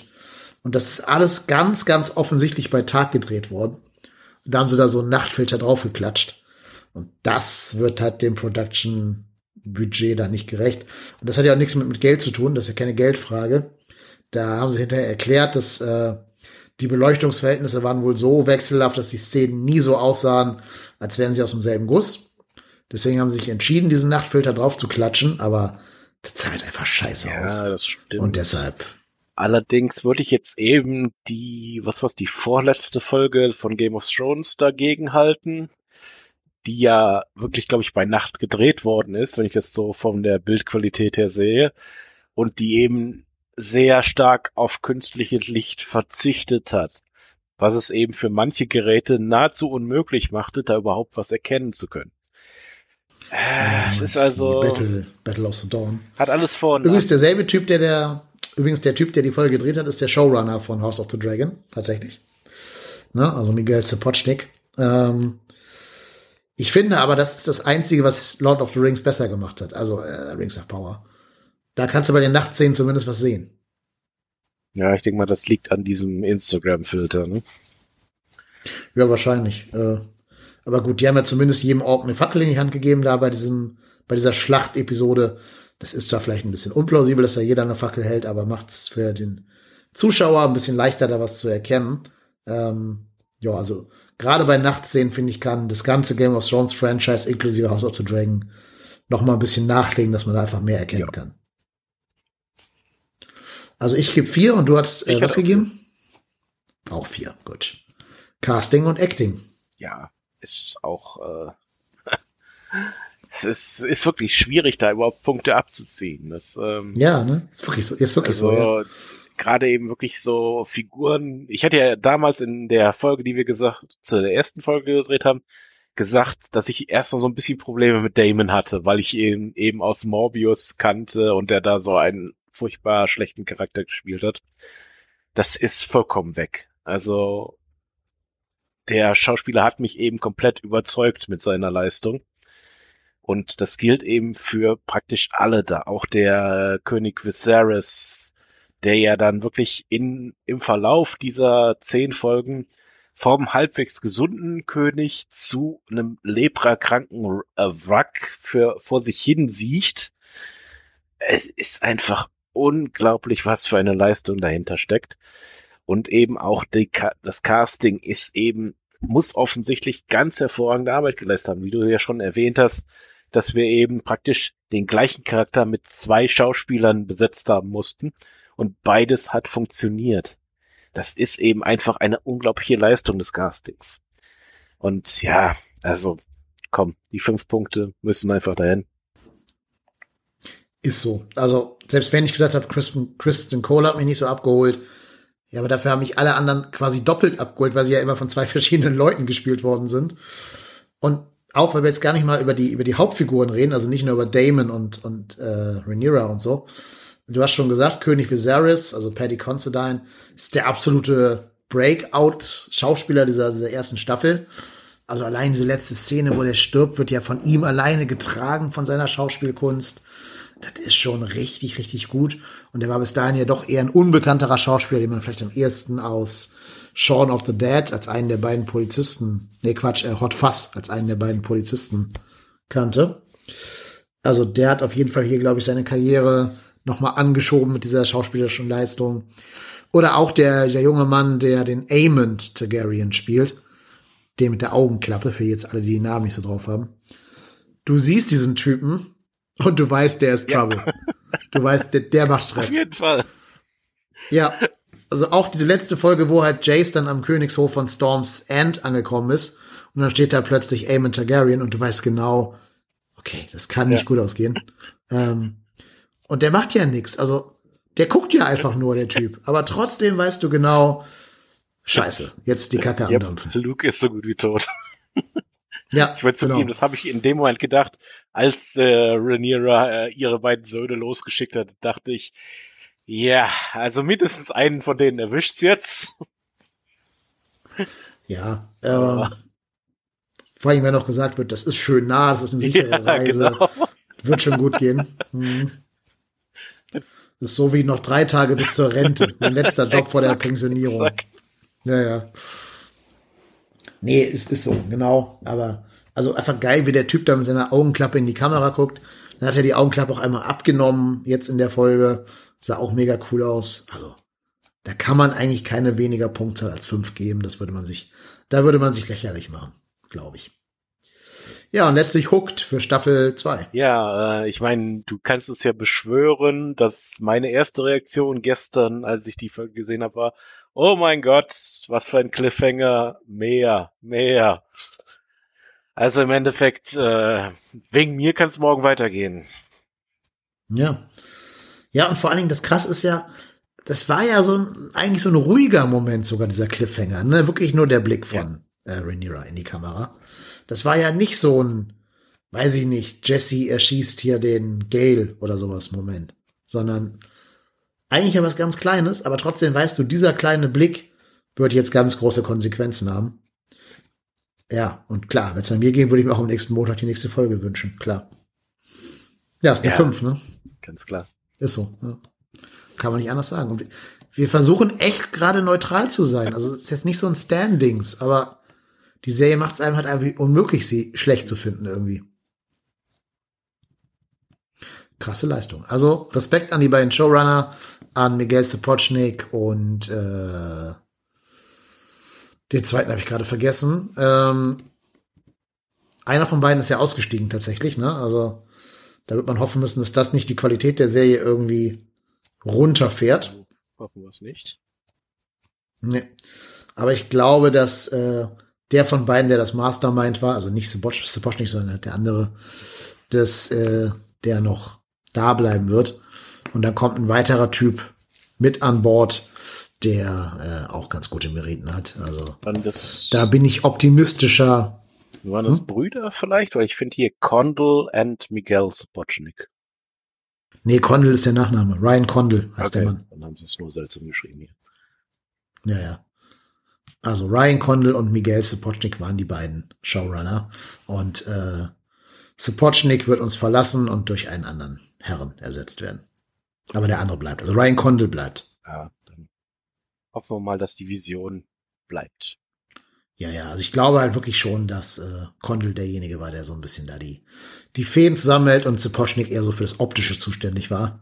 Und ich glaube, das kann man leichter kompensieren, als wenn du den, den Plot-Typen verlierst. Ja. Ja, dann würde ich sagen, kommen wir doch mal zur ähm, Endwertung. Achso, der neue heißt übrigens Alan Taylor, der neue äh, Mensch, der ihn da ersetzt. Der ist auch schon bekannt aus ähm, Game of Thrones. Hat da zum Beispiel in Staffel 1, Staffel 2 und Staffel 7 ein paar Folgen gedreht. Und ja, hat dadurch auch schon ein bisschen Blut in Westeros geleckt, sozusagen. Okay, dann würde ich sagen, ähm, machen wir mal die Endabrechnung. Ich lese nochmal zum Vergleich die Endergebnisse vor aus der ersten Folge, die wir damals aufgenommen haben, ne, als die ersten beiden Staffeln nur, äh, die ersten beiden Folgen nur verfügbar waren. Da hatte House of the Dragon 41 Punkte und Rings of Power 35. Also 41 für House of the Dragon, 35 für Rings of Power. Und jetzt fragen sich alle, wie hat sich dieses Gewicht verschoben? In der zweiten Runde von uns beiden hat House of the Dragon jetzt hier bei diesem heutigen Podcast 46,5 bekommen, konnte also sein Ergebnis um 5,5 Punkte steigern. Und Rings of Power hat noch 18 Punkte. Also von 35 runter auf 18. Ehrlich gesagt ist das mehr, als ich jetzt gedacht hätte. Ihr müsst ja mal reintun. Also die Differenz betrug vor, vor äh, ein paar Wochen sechs Punkte. Und jetzt beträgt die äh, 28. Das ist- Ja, also ich habe echt das Gefühl, dass die Entwicklung dieser beiden Serien genau entgegengesetzte Kurven sind. House of the Dragon ging immer weiter nach oben und Rings of Power mit jeder Folge weiter runter. Hm. Ja, vielleicht so ein kleines Zwischenhoch mit dieser Mount Doom Folge dabei. Ja, Rings of Power. Aber sagen. das haben sie ja wieder, ja, auch das haben sie wieder dümmstmöglich aufgegriffen in der Folge danach. Haben wir gar nicht drüber geredet, wie die alle diesen Vulkanausbruch da überlebt haben, ne? Ja, ist auch egal. Jetzt müssen wir auch nicht mehr machen, jetzt an dieser Stelle. Es ist egal. Aber ich finde auch ganz spannend, also Rings of Power war ja die deutlich höher erwartete Serie vorher, wo deutlich mehr, ja, so Bass drumherum gemacht wurde. Während ja bei House of the Dragon alle gesagt haben, ja, ich bin von Episode, äh, von Folge, von Staffel 8 von Game of Thrones so ein bisschen verbrannt. Ich habe da gar nicht so einen Bock drauf. Ja, und dann, glaube ich, wurden beide hier jeweils eines Besseren belehrt. Ja, in der Tat. Das war ja im Endeffekt genau meine Einstellung. Also, Mhm. das äh, Ja. ist das Faszinierende daran. Und, ja. Ich muss eben wirklich einfach bekennen, dass meine Einschätzung von Rings of Power von den ersten beiden Folgen wirklich komplett falsch war. Also, ich habe mich da vielleicht einfach hinreißen lassen und jetzt muss ich sehen, dass die Showrunner wirklich keine Ahnung haben, was sie da tun. Und ich hoffe wirklich, dass jetzt irgendwas passiert in diesen zweieinhalb Jahren. Und wenn es das äh, Besetzen von neuen Showrunnern ist, weil so wird das diese Serie niemals in auf fünf Staffeln schaffen. Ja, vor allen Dingen, weil du, wenn du siehst, dass dafür Geld verbrannt Ja. wird, ne? Ja. Gibt so viele talentierte Schreiber auf der Welt, die sich die Finger lecken würden nach so einem Job. Ja. Die beiden kriegen's. Das ist, nee. Ich glaube halt tatsächlich, jeder Typ, der Fanfic schreibt für Lord of the Rings, kann dann zumindest mal einen kohärenteren Plot zusammenschustern als die beiden. Ja. Aber ich glaube, ähm, vielleicht findet ja Amazon so eine, so eine gesichtswahrende Lösung und stellt den beiden so einen Veteran zur Seite, der so der Dritte im Bunde dann wird und die so ein bisschen anleitet. Dann ist es nicht ganz so nach dem Motto, wir haben die jetzt rausgeschmissen, sondern ganz entspannt irgendwie. Ja, das wäre auf jeden Fall hilfreich. Also, ich weiß eben nicht, was sonst passieren wird. Ja, wir werden es gespannt verfolgen und natürlich dann in zwei Jahren ähm, ja, wieder begleiten, wie die beiden Serien dann wieder angelaufen sein werden. Ja, mach hinne. Also gerade mit Game mit, mit der House of Dragon, mach hinne, HBO, hau rein. Naja, das ist ja eh das, äh, das Los, ne? Man muss ja immer jahrelang warten auf neue Staffeln bei allem irgendwie. Jo, das ist das Los des Fanseins, dass man halt natürlich immer leider, leider, leider diese Wartezeit in Kauf nehmen muss, wenn man Serien guckt, die nicht schon abgeschlossen sind. Gerade jetzt bei House of the Dragon war es eben wirklich auch, ja, Folter, jede Woche warten zu müssen. Hm. Ja, dann beschließe ich die heutige Podcast-Folge mit einem Zitat von Tom Petty. You take it on face, you take it to the heart. The waiting is the hardest part. Danke, Thomas, dass du dabei warst und bis zum Ja, nächsten immer Mal. wieder gerne. Bis demnächst. Movie Rantner, der Filmpodcast mit den tausend Thesen. Wir haben zu allem eine Meinung, aber nie die gleiche.